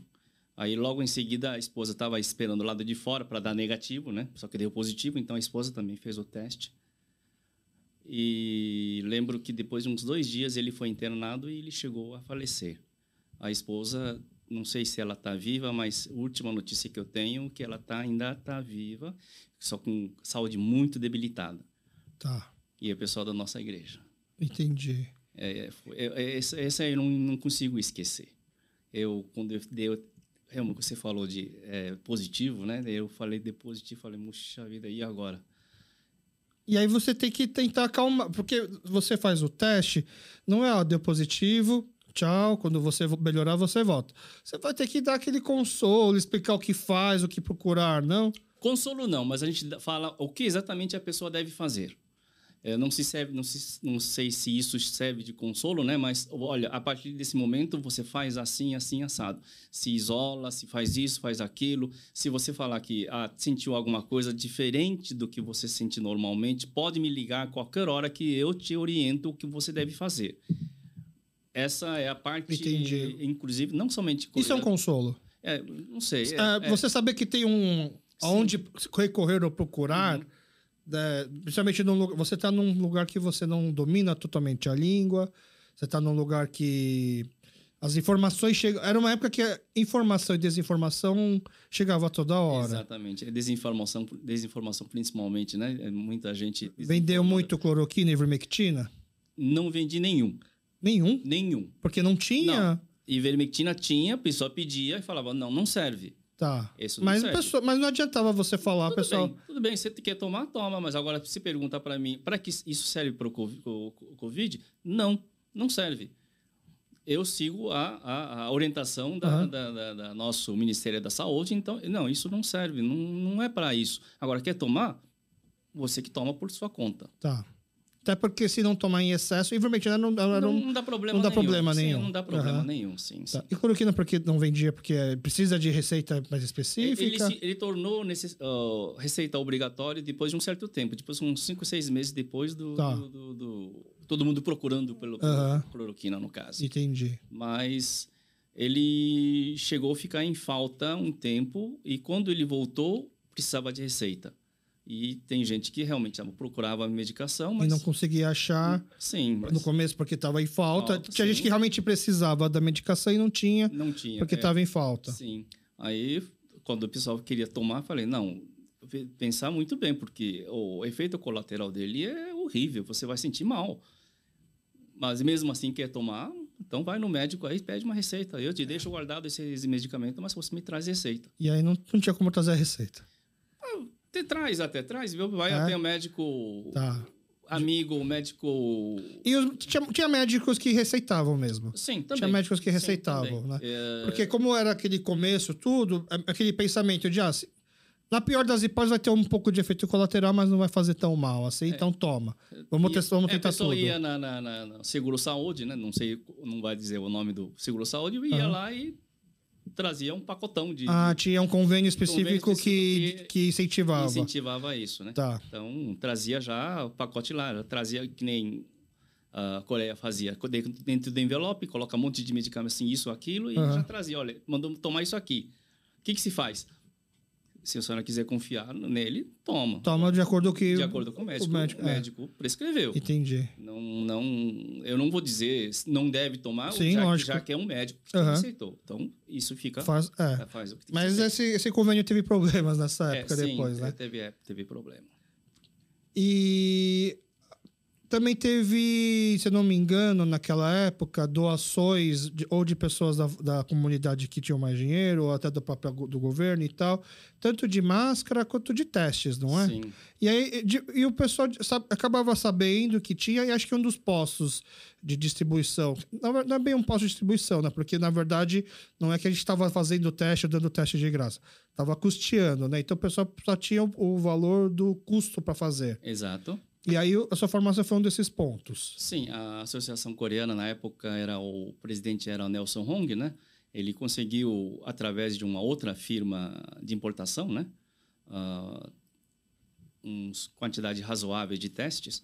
E ele doou. O, o, A associação. importadora doou para a associação e ele não sabia o que fazer com isso. Então, me contactou, olha, será que você consegue fazer esses testes, sei lá, cust- cobrando pelo menos um, um custo de, de- da, da seu trabalho? Ah, da mais?" aplicação. de aplicação de teste, Tá. tudo bem, sem problema nenhum. Eu faço, não, não há problema nenhum. Entendi. Faço. E foi em duas vezes, em duas ocasiões. Uma vez porque essa importadora doou para a associação e na outra vez o, o, o Cheilke, né, a Associação dos Esportistas Coreanos, também fizeram uma doação. Ah, eles também conseguiram uma é, quantidade grande de testes. razoável, então fizeram, fizemos o teste através desse, desse E aí você conseguia acompanhar, então, o- os picos de negócio? Dava pra- picos. é, É, nossa. batia mais ou menos. Nossa, tá todo mundo positivo e tá todo mundo ficando... Tá, é o que tá falando mesmo na TV. Sim, é, infelizmente é o que o que se fala na televisão é muito pouco, na verdade. Ah. É muito abaixo do, do Do- que realmente o que estava acontecendo. É, tem você percebia que a demanda era grande, só que pelo gráfico do, da- do governo estava caindo. Não, está errado isso. Não tá Não acompanhando. está acompanhando. Entendi. E o. E também dava para ver assim, é, como é que fala? Quando as pessoas estavam. Como no- porque foi decretado recentemente, acho que vai fazer duas semanas, o fim da pandemia. Sim, Só que todo mundo começou a pegar várias gripes, ou então o Covid acabou virando praticamente uma gripe, né? E aí o que está acontecendo, na verdade, é que assim, as pessoas estão pegando ainda, mas os efeitos estão mais fáceis de lidar. sim. É, Só que as pessoas não estão mais fazendo teste também. É, o OMS, o OMS, o Organismo Mundial da Saúde, decretou o fim de pandemia, mas isso no papel, né? Ah, Mas o vírus ainda continua ali. Claro que a quantidade de A pessoas... letalidade a diminuiu. letalidade diminuiu, sim. Ainda bem que diminuiu, né? Ah, por conta de vacina, sim. imunidade, essas coisas. exato, exato. Mas é, aquela história, é, tudo bem que virou que nem uma, uma gripe, vamos pensar assim, gripe comum, gripe Aham. que todo mundo pegaria todo ano, né? Mas tem que ver, a, eu sempre falo, olha, talvez você saia do Covid sem problema, mas o efeito colateral, o efeito posterior à Covid é muito ruim. Tem gente que passa mal, Fica com né? sequelas Fica com depois. sequelas depois. Então temos que tomar cuidado. Do mesmo jeito que você não deve pegar nenhum tipo de Não deve influenza, né? passar. na influenza também. Então, você não pode não tentar não pegar, né? O melhor é não pegar. Agora, tomar vacina, tudo mais. A pessoa ainda faz teste? Ainda está fazendo bastante teste? Bastante não. Agora diminuiu e é que ninguém quer saber mais. Porque as é... co... saber que está com o Covid e as restrições que vai vir, Sim, é melhor não saber. Melhor não saber. Então, tá. é, fora é, aquela história, se eu sei, se eu sei que está com Covid, aí eu vou ter que fazer, uh, não posso trabalhar, não posso fazer isso, não posso fazer aquilo, então é melhor não saber. Então, eu estou gripado, então eu me afasto das pessoas, né? Ficar um pouco mais longe, mas eu vou tocar minha vida para frente. Uhum. Entendi. Sempre teve um banco lá na frente? Banco, sim, desde que eu reformei a loja, sim. Por que teve a ideia de botar aquele banco? Bom, não tenho ideia nenhuma, mas é a pessoa que passa lá, eu queria ficar sentado, sei lá, não, é, seria bom, né? Alguém pudesse ficar sentado, olhando para a gente passar. É, é. Então, é um, é um banco da entrada voltada para a rua. Rua. E sempre tem alguns idosos sentados Sentado lá. lá sim. É, e, assim, eu acho assim, se você botasse esse banco em qualquer lugar, aceitaria eu também. Uhum. É, porque eu já vi várias. Tem, tem o K-Square, né, na Rua Guarani. Sim. Eu já vi várias vezes grupos de harmonia assim, dentro do Burger King. Aí eu fico assim, nossa, que legal, né? As harmonias querendo comer hambúrguer, né? Não, elas estão lá sentadas só conversando. Conversando. Depois sai e vai embora, não consumiu nada. Isso que tem as outras mesas lá no, meio da praça ali, né? Então, assim, lógico, tem o banco, assim, demanda pra gente pra aceitar, sempre vai ter. Mas não é normal uma farmácia ter um banco para as pessoas aceitarem, né? É um banco que onde você senta e passa, vê gente passando, ah, você acaba encontrando um, outro, encontrando outro. Né? Não, eu acho sensacional o banco, é, mas então eu fico isso. imaginando, curioso de como surgiu essa ideia. Você, você consegue sentar lá? Sim, às vezes eu sento. É, é, de manhã cedo eu sento. De manhã cedo? Às seis e meia da manhã, quando eu abro a loja, ficou sentado lá. Ah, porque Aí, a, a, movimento ainda tá mais devagar. É, devagar, então, o pessoal passando, oi, bom dia, ou boa tarde. Eu, às vezes, à tarde também tô ele, ele é quase o banco da Praça Nossa, assim, né? É. Tipo, você tá sentado lá e vem senta um, depois vai. É, pô, é bom, você fica sentado, os pessoas idosos sentam lá e... Olha, não te vi agora. Oi, tá vendo? Tudo bem? O pessoal é bom. É, a farmácia virou um ponto de encontro das pessoas. É, eu não te vi. Oi, eu pensei que já foi, mas você tá aí. Ah, tô aqui. E não são só harmonias coreanas, eu já vi várias harmonias judias lá sentadas também. É, tem judias estão sentados. Aí eu pergunto, eles, elas perguntam, mas eu posso, a gente pode ficar sentado aqui várias horas? Claro, pode ficar, claro, não tem problema nenhum. O banco é, foi feito para sentar. Então você pode ficar sentado. não, banco quiser. foi feito para aceitar. Farmácia foi feito para aceitar? Também, por que não? Farmácia também é um lugar de, onde você não precisa vir tratar só de doença. É o que eu sempre falo. Alguém fala para mim: ah, mas você vendendo remédio, você tem bastante lucro, né? Não, vendendo remédio eu não tenho lucro. Se ah. você fala para mim, ah, remédio, eu venho comprar remédio de pressão, você tem bastante lucro, né? Porque eu tenho que tomar todo dia, não é? Não, remédio de pressão não tem lucro. Porque são medicamentos que é importante, não dá para ter. Não dá para ter lucro grande. Uhum. Então você. É, é, meio que quase que tabelado, é. assim. O único produto tabelado no Brasil é medicamento. Tá. Existe a tabela. Mas é justo. Justo no sentido de? De. Não, no justo de, eu digo assim, para as pessoas que vão comprar não sofrerem abusos de preço por conta de demanda, por ser um produto essencial. Medicamento deveria ser de graça.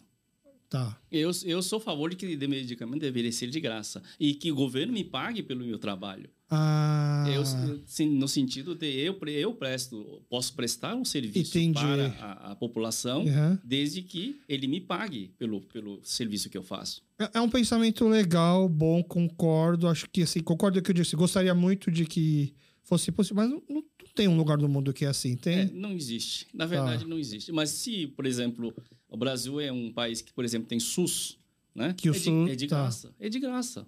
Uhum. Não existe país, acho que não conheço nenhum país no mundo que onde você qualquer lugar que você se acidentar, por exemplo, você vai entrar no SUS ou de, tá. de emergência, você é uhum. é tratado tem é. que fazer cirurgia, faz a cirurgia que tem que ser feita. Porque nos, nos, Estados Unidos, quem pegava Covid era internado. Se não morresse de Covid, morreria falido depois. Falido, exatamente. Que aconteceu bastante, Muitas pessoas deixavam de ir para um médico hospital uhum. com medo de, de ter que ser internado e não ter dinheiro para pagar depois. Exatamente. E aqui, nosso serviço de saúde tem suas limitações Obviamente poderia ser muito melhor, mas pelo menos a gente tem essa opção do serviço gratuito. Serviço né? gratuito. E fora que, na verdade, se você for internado em qualquer hospital, mesmo que seja Albert Einstein, se ele aceitou, se aceitou você para ser internado, eles dele não pode te cobrar.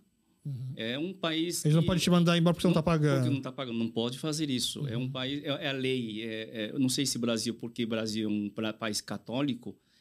Eu já conheço vários amigos, vários não, desculpa, dois amigos meus que tiveram que se internar não por Covid, por outra doença, entrou, piorou a doença, não tinha como pagar e simplesmente o hospital manda, assim, manda assinar uma, uma nota Nota promissoria. E nem, e nem vai E- atrás, e né? vai embora, vai embora. Então, e tudo bem que ele pode cobrar judicialmente, mas se você não tem nada para Uhum. dar em contrapartida, você não, seu nome não fica Uhum. sujo por causa disso.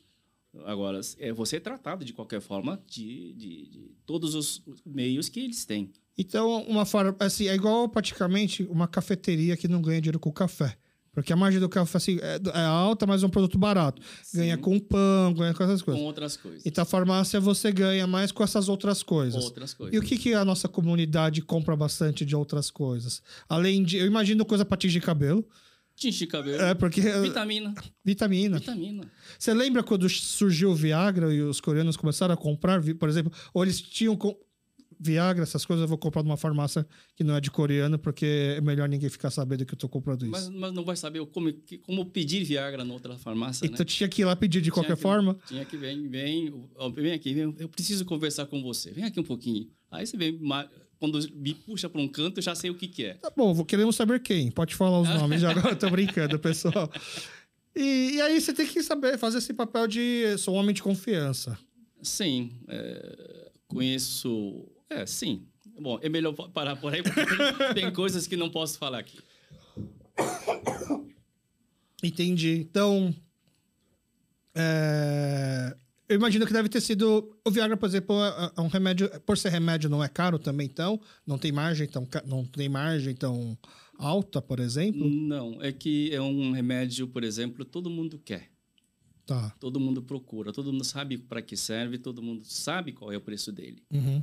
Então, a margem, na verdade, margem de farmácia é bem fixo. Ah, a partir daí, eu, como te falei, como no começo você falou da, da franchising de farmácia, você consegue, você eh, ganha no, na compra, na verdade. Da, da aquisição de medicamento Para ter um desconto, é para isso. conseguir que essa margem seja um pouco maior. Exato. É assim que funciona a farmácia. Então, o Viagra já é um produto já mais caro porque tem uma procura grande. É sim, mas por exemplo, o Viagra hoje em dia tem, existe o genérico, né? E os coreanos sabem disso? Ah, sabem, claro que sabem. Porque você Ah, explicou. Ah, essas coisas sabem. Não precisa explicar, não. Eles sabem que tem genérico mais barato, tem outros produtos também, todos os genéricos mais baratos, tudo mais tem. Achei que você achava que ia falar assim: não, o coreano não compra isso porque não precisa disso. Não, não, o coreano precisa, né? O coreano também é gente, é, é homem, do mesmo jeito, tem os mesmos pensamentos, Entendi. mesmas necessidades. Então eu entendi que o... esses outros produtos são importantes. É, é por isso que aí acabou abrindo então, uma loja só para cosméticos na Três Rios? Sim, na Três Rios, na verdade, é, a gente. Vamos, eu falo assim, eu me divorciei da minha mulher, né? Ah, porque vocês trabalhavam juntos. É, trabalhava juntos. Ela é farmacêutica também? Tá. Não, não, é. Todo mundo pensa que ela é farmacêutica, né? Porque na época da, da, da faculdade, ela vivia na, na- na- no no complexo de, da farmácia, né? Porque vocês já namoravam? Sim, Ah, vocês namoraram desde a faculdade. desde faculdade. Tá. Demorou para casar, né?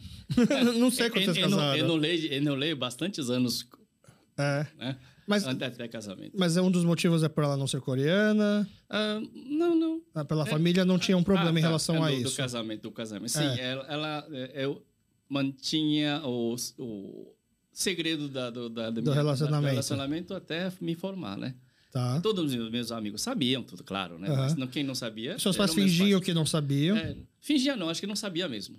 Ah, os pais sabem Não, que o não, filho não. tá namorando. Não Não, sabia quem, mas dá pra perceber que tá namorando. não, não sabia, não, não sabia. Não sabia? Não sabia mesmo. Tá. Naquela época não existia esse negócio Teus filhos namoram? Hã? Teus filhos namoram? Meus filhos namoram. Tá. Sim. Viu como os pais sabem? É, aí, sim. Ah, não, porque, na verdade, meu, a minha filha já está casada. Tá. Né? Eles nunca precisaram esconder de você que tava namorando. Não. Eu, eu sempre falei, olha, eu tive que esconder o meu namoro por bastante tempo, por quase cinco anos. Então, eu não precisa uh, vocês esconderem uh, para mim. Esconder para mim. Tá. Isso é, é ruim para você que está escondendo e a parte, outro lado que tá, também queria ficar em segredo. É que para quem assim, para quem não te conhece ou não não conhece a farmácia, para quem está ouvindo e não é da comunidade, a sua esposa é descendente de, é descendente de japoneses. Japoneses, tá. isso. Mas dentro da farmácia, provavelmente muitas pessoas deviam achar na época que era coreana Sim. e devia chegar chegando e falando em coreano com ela. Sim. Ainda, ainda na, na, na perfumaria. Já, na perfumaria também. Começa a falar em coreano, fala, fala em coreano, depois Fala tudo sozinha e vai embora. Entendi. Ela fala só, finge é, que tá entendendo. Sim, sim, tá, tá. bom, sim, sim. É, é, é, igual eu, é, é igual eu e meus amigos, praticamente, que não falam tão bem coreano quando encontrar alguém mais velho. É. E aí, já que é, é, um, é uma atividade comercial de, onde realmente onde a farmácia costuma gerar mais dinheiro, provavelmente não tinha como expandir lá dentro do lugar para poder ter mais produtos, achou um outro ponto, então acabou separando então a farmácia e cosméticos. Exatamente. Mas a farmácia ainda vende os principais. Algumas coisas sim, continua vendendo. Entendi. E, e aí aproveitar a ocasião então para, ó, a gente já se vê muito em casa, cada um trabalha em um lugar. Sim, na verdade foi isso, né? É. Mas almoçam juntos, por exemplo? Ah, sim, claro. Sim. Tá. Todo dia almoçamos juntos, tá. claro almoço bem cedo, 11 horas, estou almoçando já. Ah, mas porque vocês abrem muito cedo, né? Ah, abre cedo e também 11 horas é um bom horário porque você come a, a comida as, fresquinha. As, é, comida fresquinha. Primeira esgarfada, tudo, tudo é nosso. Tá. Para evitar uma boa intoxicação é, alimentar, né? Também, também né? Provavelmente, no, atendendo as pessoas que pegaram intoxicação, são os últimos a chegar no restaurante. É, comida de buffet, você tem que tomar muito cuidado, né? Quando chegar no finalzinho. Tá. E Aí entra uma veia empreendedora para acompanhar o que, que sai mais, o que, que sai menos, nessa parte de. Como que. Porque algumas vezes eu já cheguei lá, por exemplo, assim, ah, eu preciso de tal remédio. Hoje eu não tenho, amanhã chega. Aí da minha cabeça era assim: a logística é muito rápida, muito fácil. Eu, não, você provavelmente não deve ter pedido um pedido mínimo de 10 caixas por minha causa para vender uma caixa. A farmácia, a logística da farmácia é muito boa. Uh, você, mesmo você não sendo uma rede grande. Mesmo sendo uma rede grande. Porque, é, por exemplo, se você pede hoje, amanhã de manhã está aqui na minha farmácia. Uh, para entrega na farmácia é 24 horas. Quer dizer, pedir hoje, por exemplo, hoje tá. fechamento às 9 horas.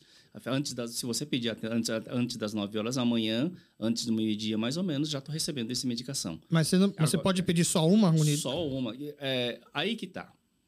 Ah, claro que antigamente, antigamente, quando você não tinha um volume razoável de compra, você deixava ter um pouco de, de, de lucro, de desconto, e também você tinha que completar um pedido mínimo.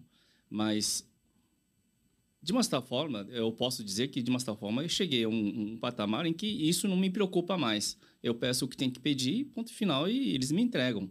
Uh, porque, é, de uma certa forma, tirando redes de farmácia, eu estou numa patamar em que é uma referência, posso dizer assim, né? Uma referência dentro do Bom Retiro. Uhum. Uh, no, em termos de indústria. A indústria uhum. me, me olha com, com outros olhares porque eu tenho a, um certo volume de vendas em relação a, a outras redes de farmácia. Porque não tem. É, é isso que eu ia falar. Não, Bom Retiro é um bairro populoso, com uma, uma, população idosa. Sim. Mas você não. Ah, é diferentemente do meu bairro, que eu moro na aclimação que tem muita farmácia de rede, inclusive uma na frente da outra, aqui não tem tantas farmácias de rede.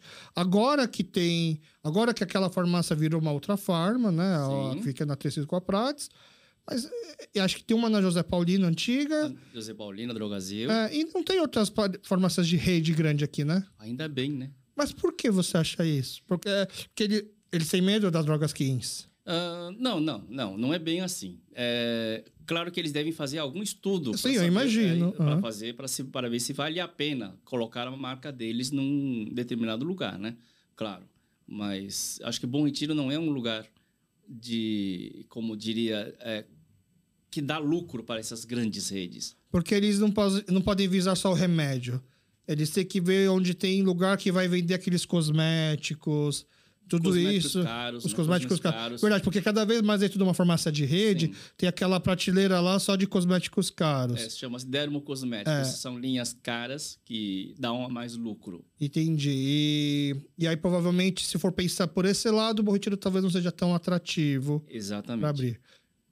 Tá. E porque você falando assim para mim dessa logística boa, eu fico pensando assim, nossa, por que, que não existe então tantas farmácias mais que não são de rede? Antigamente todo bairro tinha uma farmácia com um farmacêutico que não era de rede, né? Sim. E cada vez mais, acho que a, a- a- o que a imagem que parece assim para mim, o vídeo que passa na minha cabeça é de que vai ser tipo o blockbuster do final das contas, assim, vão fechar todas e ficar só as de rede. Vocês acham que vai ser esse o cenário, por exemplo? Ah, 20, 30 anos atrás, eu participei de um, de um seminário onde o economista estava falando sobre futuro de farmácia. Na época, eu lembro bem o que ele falou. Ou você cresce ou você diminui. Você não pode ficar no meio termo. Mas como uma farmácia diminui? Uma farmácia tem que ter tudo. É, tem que, não, diminuir no sentido de você ter menos funcionários possíveis Ah, ou você tem vira uma, uma, uma grande. tá. Então, eu estou indo para essa pequeno. Estou me, me dirigindo para ser pequeno. Tá. É meio, meio esquisito falar isso, né? Mas Mas assim, porque a farmácia precisa ser ter equipe grande porque ela trabalha muitos dias, muitos horários. muitos dias, muito horário. Então você não tem mais aquele plantão de. Antigamente eu lembro que. eu- não- eu não me recuso se eu estou errado, mas eu lembro que antigamente, é, quando eu era criança, eu ia, você vai para uma farmácia de domingo, tava fechada, tinha um papel colado assim, estamos fechados, plantão é farmácia tal. Meio que Aham. como se as farmácias combinassem quem vai fechar cada domingo para quem vai abrir. Não, antigamente tinha essa lei, quer dizer, ainda existe a lei de plantão. É, O que, que é essa lei de a lei de plantão? plantão é dividido em quatro turmas. Então, é, você é primeira turma, outro é segunda turma, terceira e quarta turma. Então, cada um tinha direito e dever de abrir um determinado primeiro domingo, segundo domingo, terceiro domingo e quarto domingo, assim por diante. Ah, A própria- e, quem, e quem que define? O Sincofarma, que é o Sindicato de Comércio Farmacêutico, ele que Tá. define essa, essa tabela. Então aqui no Bom Retiro, a farma, assim, abrir sempre ele pode abrir? É, então, antigamente tinha essa lei. Tá. Ainda existe a lei, só que a, a lei, entre aspas, foi derrubada pelo STF, né? Porque Ah. todo mundo tem direito ao trabalho. Essa, Tá. essa é a regra. Porque a regra falava que você tinha que fechar também. Sim, sim. Então, antigamente, por exemplo, eu, eu era a segunda turma. Então, segundo domingo do todo mês, eu tinha que abrir. Tá. Abrir e ficava aberto sábado e domingo. Entendi. Eu não podia abrir nos outros domingos. Mas pra mim é muito assim, na minha cabeça de teoria da conspiração, grandes redes fazendo lobby, porque eles são grandes, tem muitos funcionários, eles podem abrir, eles querem abrir todos os dias para ter o maior lucro possível. Vamos derrubar essa, essa, essa lei baseada na regra de que todo mundo tem direito ao trabalho, e aí a gente consegue abrir todos os dias, e uma farmácia pequena que precisa fechar e descansar não vai conseguir competir com a gente. talvez, talvez seja essa a ideia. Mas, mas Já parou é, para pensar que, que foi isso ou ah, não? Sim, mas, é- mas Tá. é bom, né? Pra você poder descansar todos os domingos, né? Ah, agora você não precisa mais abrir. Sim. No Tá. sentido de não ser obrigado a abrir, é uma, é, é uma boa ideia. E ainda mais sabendo que vai ter farmácias abertas. Aberta, sim. por causa das sim, grandes redes. Grandes redes. Vai ter uma farmácia aberta, grandes redes. Porque o domingo de plantão era um domingo bom. Antigamente era. É, para ter, eu, eu, eu esqueço, eu nunca esqueço o primeiro plantão que eu fiz quando eu comprei, entrei nessa droga Penha de França. Era 25 de dezembro. O domingo que é no 25 de dezembro. É, não, não, era 25 de dezembro, era um, era um Ah, era um dia de plantão, É, porque é um feriado. é feriado, né? Tá, Era então Natal, feriado, né? até os feriados tinha que estar nesse Sim, rodízio. Sim, então era 25 de dezembro, era feriado e E, fala- pe- e você pegou plantão. eu peguei plantão e falei, é plantão da primeira plantão da minha vida, eu não vou, não vou, não vou fugir, né? Aí eu abri. Dia 25 de dezembro, eu lembro, 8 horas da manhã, eu abri 25 de dezembro com minha namorada, minha namorada, que é esposa, Tá. agora atual, minha namorada. Só vocês dois lá. dois olhos e um funcionário. Tinha um E aí, funcionário. 25 de dezembro é ótimo, tá todo mundo de dor de barriga por causa da ceia. O que eu sei é que de, de, de, da, aqui na, no Brás até o Penha não tinha uma farmácia aberta. Não tinha uma farmácia. Da Penha até o Brás. É. Da, Penha, Tatuapé, Moca. Braz. Quer dizer, a pessoa que pegava, pe- saía daquela praça lá do Braz, como é que é? O Concórdia, Lago do Concórdia. Lago da Concórdia. Da Lago do Concórdia. E Pegando lá a Celso Garcia. Celso Garcia, indo, indo, indo, indo, e não acharam uma farmácia. Mas é porque o pessoal caiu no plantão, mas não quis Não abrir. quis abrir, não quis abrir. Imagina até que hora que eu trabalhei no dia 25 de dezembro. Nossa, age Mosec. É. Trabalhei pra caramba. Muito. E aí, aí- chegar às 8 horas da noite, falei, olha, não, não, não aguento mais. Vamos, vamos fechar e empurra a pessoa para fora, porque não aguento mais trabalhar. A gente, eu e minha namorada, fecha- fechamos a loja com gente, gente querendo entrar. Não, não, não, não dá, não dá. Não tem, não tem mais remédio para vender. Foi assim, primeiro do primeiro plantão. E aí você pensa. Agora, depois disso, eh, todos os plantões eu abria. Eu não deixo, nunca deixei de abrir nos meus, meus plantões. Aham. Ah, mesmo que caísse no dia 1 de janeiro, eu abria. Hum, Como diz, né? É, como te falei, farmácia, eu gosto de ficar na farmácia. aham. É, só que meus filhos também eram, eram como que fala? Eram, eram arrastados para ficar dentro da loja junto. né? Coitados. É, eles, todos eles, quando fazia plantão, eles ficavam todo mundo dentro da loja, quer dizer, ao, ao redor da loja. Al- alguém deles quis fazer farmácia? Não, nenhum. Não? Ah, não. Meu, minha filha mais velha fez farmácia. Fez farmácia? Fez farmácia, mas ela não quer saber de farmácia comércio, né? Ah, indústria. Indústria. Ela fez já pensando querendo fazer indústria. Indústria. Entendi. Nossa, essa história do plantão é muito legal. E porque eu lembro que quando começou a pandemia, quando a pandemia estava ainda não estava oficializado o lockdown, Uhum. mas assim, Brasil começa depois do carnaval, né? Então, deu carnaval, como se não tivesse existido Covid, aí não existisse Covid, Sim. nunca vai chegar aqui no Brasil É. né? E aí, depois do carnaval, acho que veio aquela ressaca, noticiário, primeiro caso. E aí não, a gente ainda podia abrir o bar normalmente. Exatamente. Só que o bar tava totalmente vazio. Assim, vazio, vazio, vazio. E aí, eh, pra gente era até mais digno falar assim, nós estamos preocupados e vamos fechar, do que tá aberto com o bar vazio, porque ninguém queria ir. Então a gente viu, né, a gente estava acompanhando as notícias, então sempre muitas informações desencontradas. A gente falou assim: ah, vamos fazer assim, é, vamos proibir consumo no local, porque o bar ficava no bar residencial, as pessoas podem comprar e levar para casa.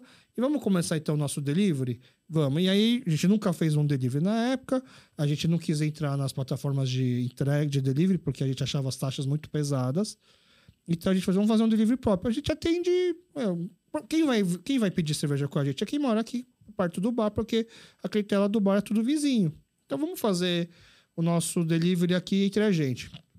E aí eu fiquei lá programando, eu fui fazendo a arte das postagens, para tipo, pro- programando oficializamente, oficialmente como que seria é, o nosso delivery, né? Delivery, né? E a gente sempre movimentou muito rede social. Meu bar sempre movimentou muito a rede social. Eu gostava, né? E a gente todo dia tinha que fazer postagem, stories, mas como naquela época a gente não estava sabendo se abre, fecha, se incentiva as pessoas a virem pro bar, mas eu também falo, não venham, e aí para que, que eu vou abrir? A gente ficou vários dias sem postar. E aí eu fiz uma postagem que era, uma, era um print de uma tela de WhatsApp, escrito assim, oi sumido, né? E aí explicando o que estava funcionando no nosso delivery. Aí eu pensei, ah, eu vou. Eu não, como eu não sou uma pizzaria, eu não, eu não vou contratar. Eu não sei como vai ser a demanda, eu não vou contratar motoqueiro. Eu vou simplesmente aqui fazer o. Você manda o pedido, e aí eu, no final do dia eu vou e te entrego. Aí eu, eu faço assim, então eu vou, fazer, vou pegar. Minha logística naquela época foi assim: vou pegar pedido das 10 até as, as 2 horas, das 3 horas. 4 horas eu monto esses pedidos e 5 horas eu vou entregar. E isso sozinho também, porque na época a gente falou para os funcionários ficar, é, ficar em casa. Né? Aliás, eu não lembro se na época. Não, nessa época ainda não tinha lockdown, os funcionários ainda estavam vindo. Só que eu falei assim: vocês vão ficar aqui e eu vou lá fazer as entregas. Eu chego de manhã, pego os pedidos. Primeiro, meu bar ficava em Moema. Primeiro, perdi- meu primeiro pedido foi em Perdizes.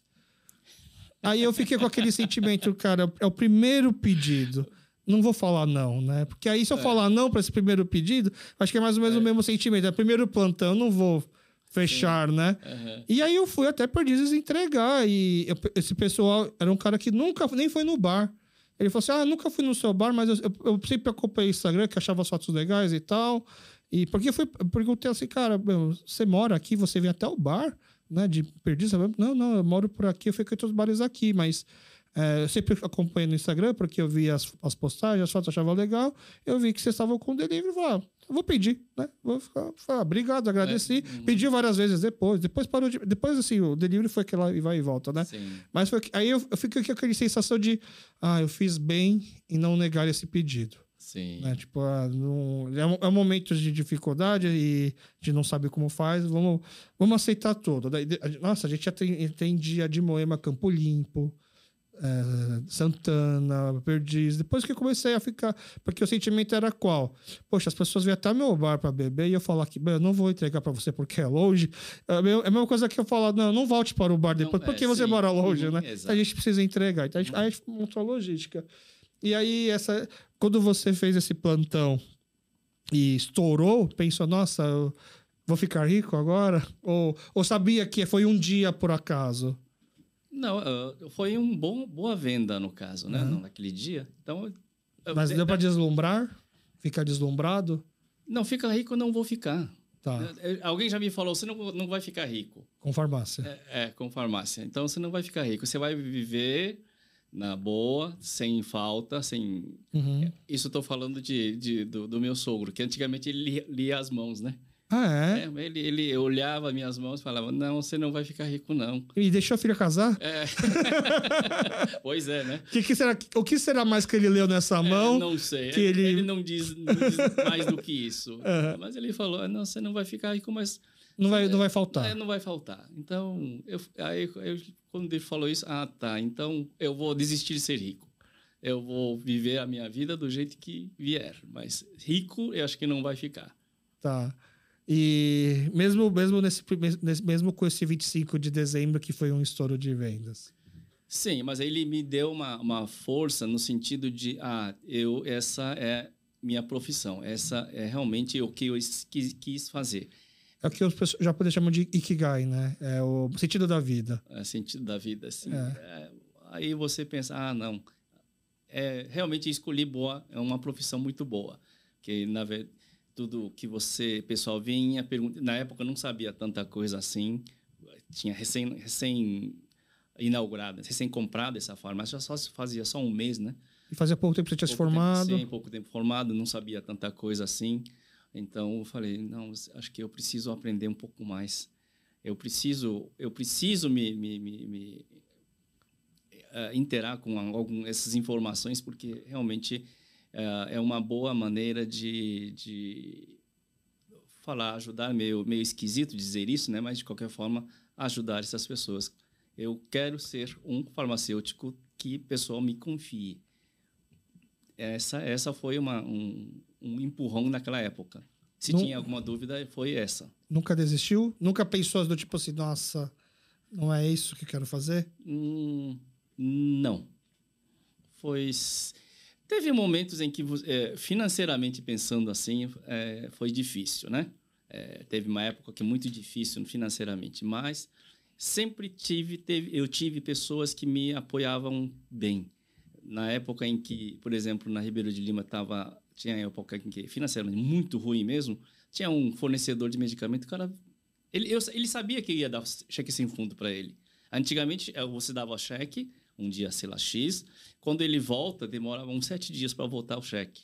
Aí ele reapresenta, aí demora mais uns sete dias. É assim que funcionava antigamente. Aí tudo, tudo não era hoje em dia que papum, se você não pagou duplicata hoje, amanhã já o seu fornecedor sabe que você não pagou. Mas esse fornecedor meu, na época, realmente me ajudou bastante. Você acha que ajudou por quê? Ah, sei lá, eu, eu, eu- existe aquela aquela ideia que na Coreia que de você falar que é Tokpul Jangun, né? Tokpul Jangun que é o, o, o exército de um general só, né? Não existe. Eu achava que sim. Eu era, não precisava de ajuda de ninguém.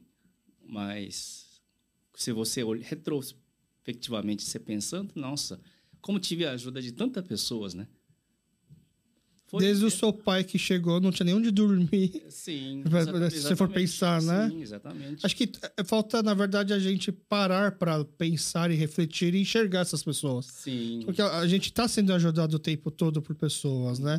E eu acho, eu acho que é, é muito bonito ver você começa a história já, a gente está aqui mais de uma hora conversando. É, você não você esquece o nome da pessoa que deu primeiro lugar para seu pai dormir aqui quando chegou aqui no Brasil, totalmente perdido, né? Totalmente perdido. né? E acho que acho que talvez é daí que vem esse retorno. E aí acho que esse retorno, de uma certa forma, aquele banco que você põe na frente da farmácia, é, é- é- proporcionalmente assim, dá para comparar com o senhor Gical chegando no seu pai. "Então, O que vocês estão fazendo aqui? Tem onde dormir? Tem onde sentar? Quer sentar? Pode sentar, né? Se você for pensar assim, é uma, Sim. Algo parecido. Fazer bem para pessoas próximas.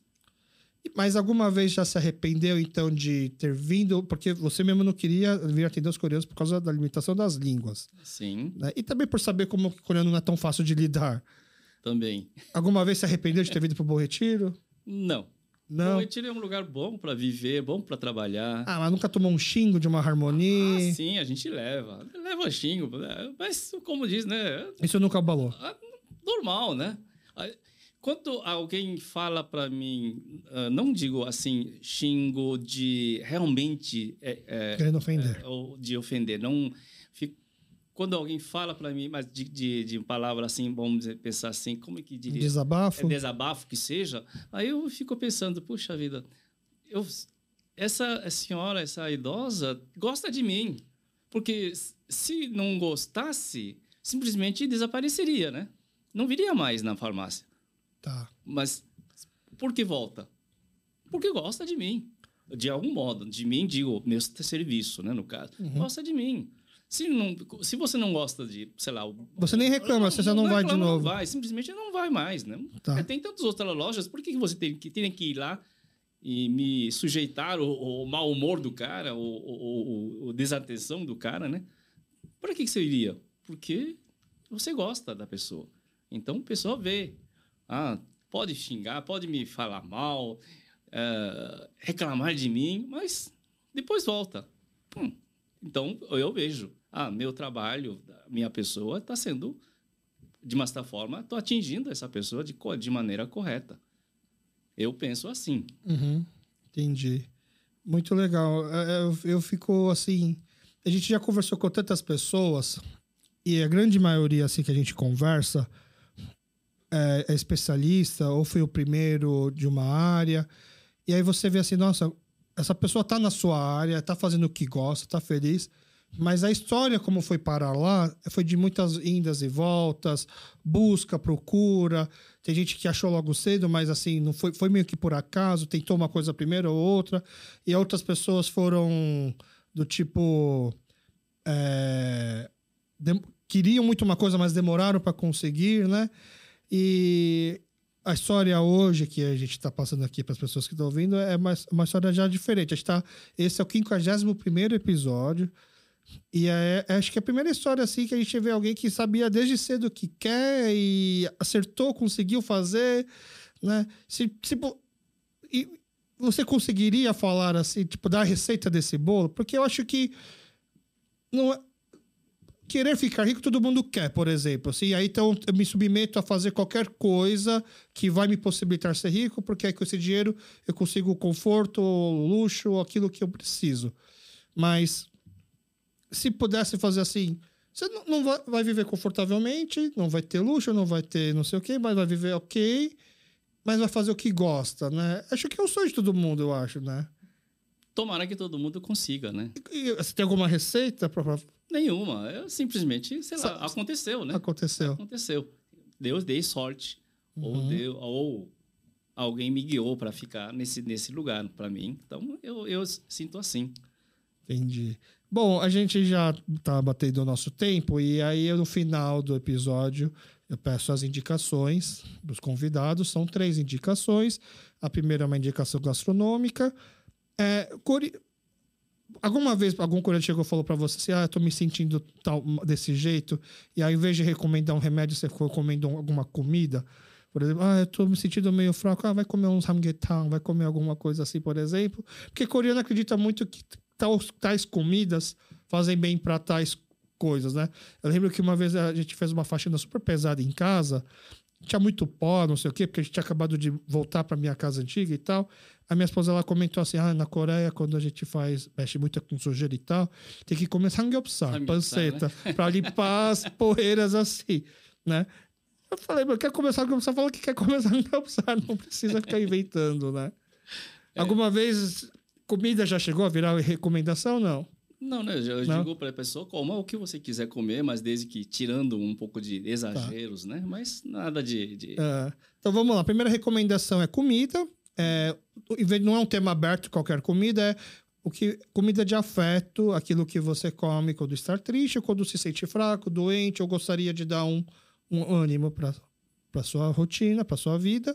Segunda indicação, filme ou série ou drama, novela coreana, ou que que tem na- nas plataformas de streaming ou que já assistiu alguma vez, seja alugando num Pidokage, por exemplo, e que gosta. E por último, se te prenderem numa sala de Noreba, numa sala de karaokê, e falar você só sai daqui hoje se cantar uma música, que música você cantaria? Hum, vamos lá. Bom, comida, comida, o que me dá uma sensação de conforto é mandu. Mandu. porque- Frito, cozido, Ah, vapor, Tanto faz, tanto, tanto faz. faz. É, Você sabe que quando a gente, eu tenho alguma reunião na igreja, todo mundo sabe que mandu eu gosto, então a pessoa que pede mandu para mim. Ah, Por que mandu? Porque mandu, na época em que a gente veio recentemente para o tinha Brasil, acabado de chegar no Brasil. era um, a minha mãe fazia o mandu, na época, parava de trabalhar, o serviço, vamos parar por hoje e vamos comer mandu. Então a gente sentava, ela fazia massa tudo mais, e eu que impo- o- o- a- alisava a massa, né? Aham. Deixar redondinho, né? Então você tem uma ideia que a, a época gostoso, Tá. apesar de trabalhar como na oficina de costura Você até também trabalhava? Sim, trabalhei.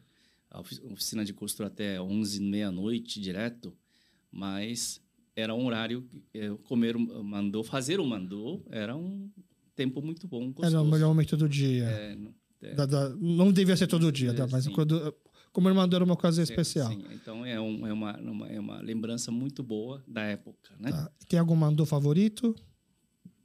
Qualquer mandu, Tá. qualquer mandu eu gosto. E come mais em casa ou, ou fora também? Quando vai no restaurante, você gosta de sempre pedir mandu? Ah, geralmente eu peço mandu, Tá. peço mandu e mais outros pra- pratos no caso, né? Algum restaurante aqui do Bom Retiro que você fala assim, o mandu Bom de lá é legal? Ah, não, bom, todo mandu coreano é bom, é, gostoso. Todo mandu coreano é bom, mas eu particularmente eu acho o do Ashawan é, acima, um pouco acima, assim. Ele é um mandu frito. Eu, não- sim. eu, eu tenho uma história bem peculiar com o mandu, que quando eu fui na Coreia na primeira vez que eu lembro, acho que eu tinha uns 6, 7, 8 anos, é, não sabia falar coreano. Então não sabia o nome de comida nem nada. E aí era tipo a primeira vez que eu tava indo pra Coreia já não beber, acho que para meus tios conhecerem. Então eu fui meio que dormir. Eu tinha sete, oito tios, assim, fui dormir um pouco na casa de cada um. E aí todo mundo perguntou: o que, que ele gosta de comer? O que ele gosta de comer? Eu falei, ah, que ele comeu mandu e comeu super bem. E aí todas as casas que eu ia era só mandu. Aí, tipo, na sete, sexta, sétima casa, comi um mandu, né? Gente, pra quem não sabe o que é mandu, é o, é o gyoza, o Gyoza, pastelzinho né? coreano. Gyoza. Eu vomitei. E aí, desde aquela época, eu não consegui, um- não consegui, fiquei durante um bom tempo, assim, muitos anos ou décadas, sem conseguir comer um mandu mais coreano. Com um tamyeon, com macarrãozinho. Uhum. Acho que o tamyeon era o que mais me pegava, o, tubu, acho que às vezes o tubu, Tubu, também, né? Isso. Eu gostava de mandu que é só carne. né? E acho que, por causa disso- acho que é por isso que eu gosto muito do mandu do Assaon, por exemplo. Hum, É a minha dica, já que você não quis indicar um lugar específico. quis ficar em cima do muro, Uhum. não tem problema. E de filme, novelas, Bom, eu assisto qualquer novela que é coreana. gosta de assistir? Gosto de assistir, assiste pelo Netflix, Aham. pelo Cocoa TV. Tá. É, tudo que aparecer lá, tô assistindo. Qual, alguma, alguma marcante? Não, uma... não, pra mim é tudo, tudo, tudo interessante. Ah, é? É, sim. eu Mas você assisto gosta todos. mais de comédia romântica, mais série, mais violenta, mais escura, É, mais engraçadinha? Mais, mais antigas, né? Os haguk, né? Ah, O- de época. de época. Ah, você gosta de... Eu, eu gosto, adoro do, do, do, do- de época. E fora isso, o que eu assisto no, pelo YouTube é tudo sobre história.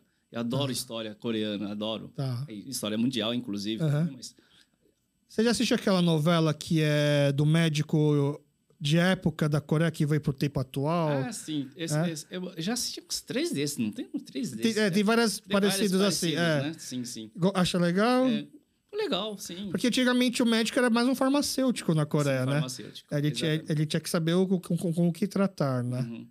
Tá. Então, série também é tudo, todas, assim. Todas, assisto todas. A última que você... Qual você tá assistindo agora? Eu assisto, tá- tava assistindo uh, filmes agora, né? Qual? Uhum. Filmes é pelo Cocoa TV, mas eu não, não tem específica. Ah, e o Cocó TV é mais difícil de pessoa ter difícil. acesso, assim. Tá. Então tá bom, vamos pôr essa parte também de indicação. E por último, música. Música. Gosta de cantar? Sozinho. Tá. Não gosto de ir no... No, no, Norebá? Norebá, não, não, não Mas, gosto. mas todo mundo às vezes é meio forçado aí, não? Não, eu, eu, tenho... Lembra a última eu, vez? Eu tenho, não, eu tenho amigos que não gostam de ir no Tá. Norebá. Meus amigos não gostam de ir no Norebá, não, não fumam, não bebem. Então Tá. é difícil de, de ir no Norebá. Mas eu também músicas antigas só. Coreanas? É, coreanas. Eu só, eu só ouço músicas coreanas. Ah, é? Muita gente acha que eu sou casado com, com japonesa, Uhum. descendente de japonês. Acha que eu ouço músicas brasileiras. Não, eu só ouço músicas coreanas. Que estilo? E trot. Tro- Ah, gosta de É, trotã? pon- Pongchang, né? Antigamente falava Aham. Pongchang, mas hoje em dia não se fala mais Pongchang, ficou mais bonito, né? O trotã. Trotã, né? Você viu que ele teve. voltou- o trotã voltou a ficar popular na Coreia, né? Sim. Então, Gosta desses novos cantores também, não? Só de antigo. Eu gosto dos mais antigos. Dos antigos? É, dos antigos. Mesmo aquela mulher. Tem uma mulher que tem, tem umas bochechas grandes que estourou de. assim, esqueci o nome dela. Sim, ela ganhou acho que algum reality de trotã. O que? Songain? Ah, a Zongain. Né? A Zongain ela canta demais, não? Canta bem, canta bem. Né? Não gosta, assim, gosto. mas prefere os Não, eu, antigos. gosto, eu gosto, mas desde que cante músicas antigas. Ah. Sabe o Yoo Jae-seok? Sim. o apresentador famoso coreano, ele tinha um, ele, ele, ele tinha um programa do Mondo John. Hum. Aí o Mondo John, que é um programa que ficou décadas, é, acabou. E aí, junto com o produtor, ele fez um novo programa chamado Normion Noani. Né, que é do tipo assim. Ah. cê- Normion Noani. Tipo, o que, que você faz Aham. quando quer se divertir? Ou dá pra até ouvir, entender num outro sentido, que é do tipo assim. Meu, que você tá perdendo tempo aí brincando, né? Uhum. Aí nesse programa ele faz, ele tenta novas profissões. No- ele foi mudando aos poucos, mas no começo ele, era, tipo o, o diretor chegava assim, hoje você vai virar cantor de trotã. E aí transformaram o Yuji só no cantor de trotã. Você chegou a ver isso, isso daí não? não. É muito, eu- minha, fica a minha recomendação para você que gosta de trotã. Ele vai encontrar antigos compositores de trotã. Para esses antigos compositores fazerem uma música para ele. Pra eles. É, e para aí e para produzirem ele. É muito engraçado porque ele encontra esses antigos compositores, assim, aquele adjuxizão mega teimoso, Harabodi Jai, do tipo, e o dia só comenta o que, que ele gostaria e tal. O cara não tá nem ouvindo o só começa a pirar na música, faz a música, e aí eles fazem o Yuji só gravar uma música, aí eles pegam essa música, aí o Yuji só leva para cantores atuais, de- cantores não, cantores antigos, mas que estão naquele A-Cup, né? Tipo, É, top, né? top pra ouvir, sem saber que é o Yuji só. Aí os caras metendo pau, ah, isso aqui não vai dar certo. aí o Yuji só fala, ah, isso aqui sou eu, porque ele só consegue cantar de um jeito que eles nem reconhecem. Aham. Ah, mas é você? Aí o Sog é um nome na Coreia que tem muito peso, né? Qualquer coisa que o Sog assina, sinônimo de que vai dar certo. Aí eles, aí eles repensam e aí eles até começam a dar as dicas. E aí o Yuji só virou, na época, a música dele, Truto, ficou em primeiro lugar nas paradas assim, do Truto durante um bom tempo. Uhum. Depois eu vou, se eu achar a- o, o videoclipe dele cantando Truto, eu mando pra você também. No WhatsApp. É, Ótimo. mas eu fiquei, achei legal. Então, uma música de Trotã que você gosta que poderia cantar no Norebá sozinho, sem ninguém ver. É, Músicas, músicas eu gosto, por exemplo, da, da Naona, eu gosto de todos eles. Tá. Uma Sócrates, o, o último, talvez, é. chama Sócrates? É? Tá. Eu- eu- eu- Tessião, né? Tessião, né? Tá. Como chama? Tessião. Ano. Tá. Esse é o nome da música. Nome da música. Tá bom. Então, eu, eu, tô, eu tenho uma playlist que coloca as recomendações das pessoas e essa playlist é bem eclética. Tem desde rock, rap. Agora, acho que é o primeiro Trotã que vai É entrar. o primeiro, sim. É. Eu- se você abrir meu, meu, meu celular lá, tá playlist de meu, é tudo, tudo troto. Em casa você ouvia bastante? Por isso que Sim. veio essa referência? Também. Tá. Muito é que, na legal. verdade, antigamente, a gente, meu pai era tinha carro dele, Kombi, né? Ele fazia as coisas, trabalhava com Kombi, eu sempre acompanhava ele à noite. Aham. Aquele o cassete descartável, né? o que você tira da, da, da, Pra ninguém roubar o da rádio. né? Aí ele só ouvia essas músicas antigas do Nahuna, Namjin, essas músicas. Então aí você acaba tendo aquele o, memória, né? memória né? e você acaba gostando das músicas assim. Muito legal, muito boa recomendação. Bom, mais uma vez, muito obrigado por topar vir, muito obrigado por compartilhar tantas histórias boas. É, fica aqui o convite para quando quiser, precisar de um microfone e uma câmera, quiser cantar um trutã, quiser, quiser anunciar uma coisa nova na farmácia, por favor, não pense duas vezes, tá? Fica aqui o convite. Muito obrigado. Não sei se história vale alguma coisa para alguém, né? Mas obrigado de qualquer forma. Não, com certeza aqui teve muita história boa, muita história inspiradora para as pessoas, tá bom? Ok. E muito obrigado para você que ficou aqui com a gente até o final. Nos encontramos novamente numa próxima terça-feira, no novo episódio de, de Podcast, tá bom? Muito obrigado, valeu!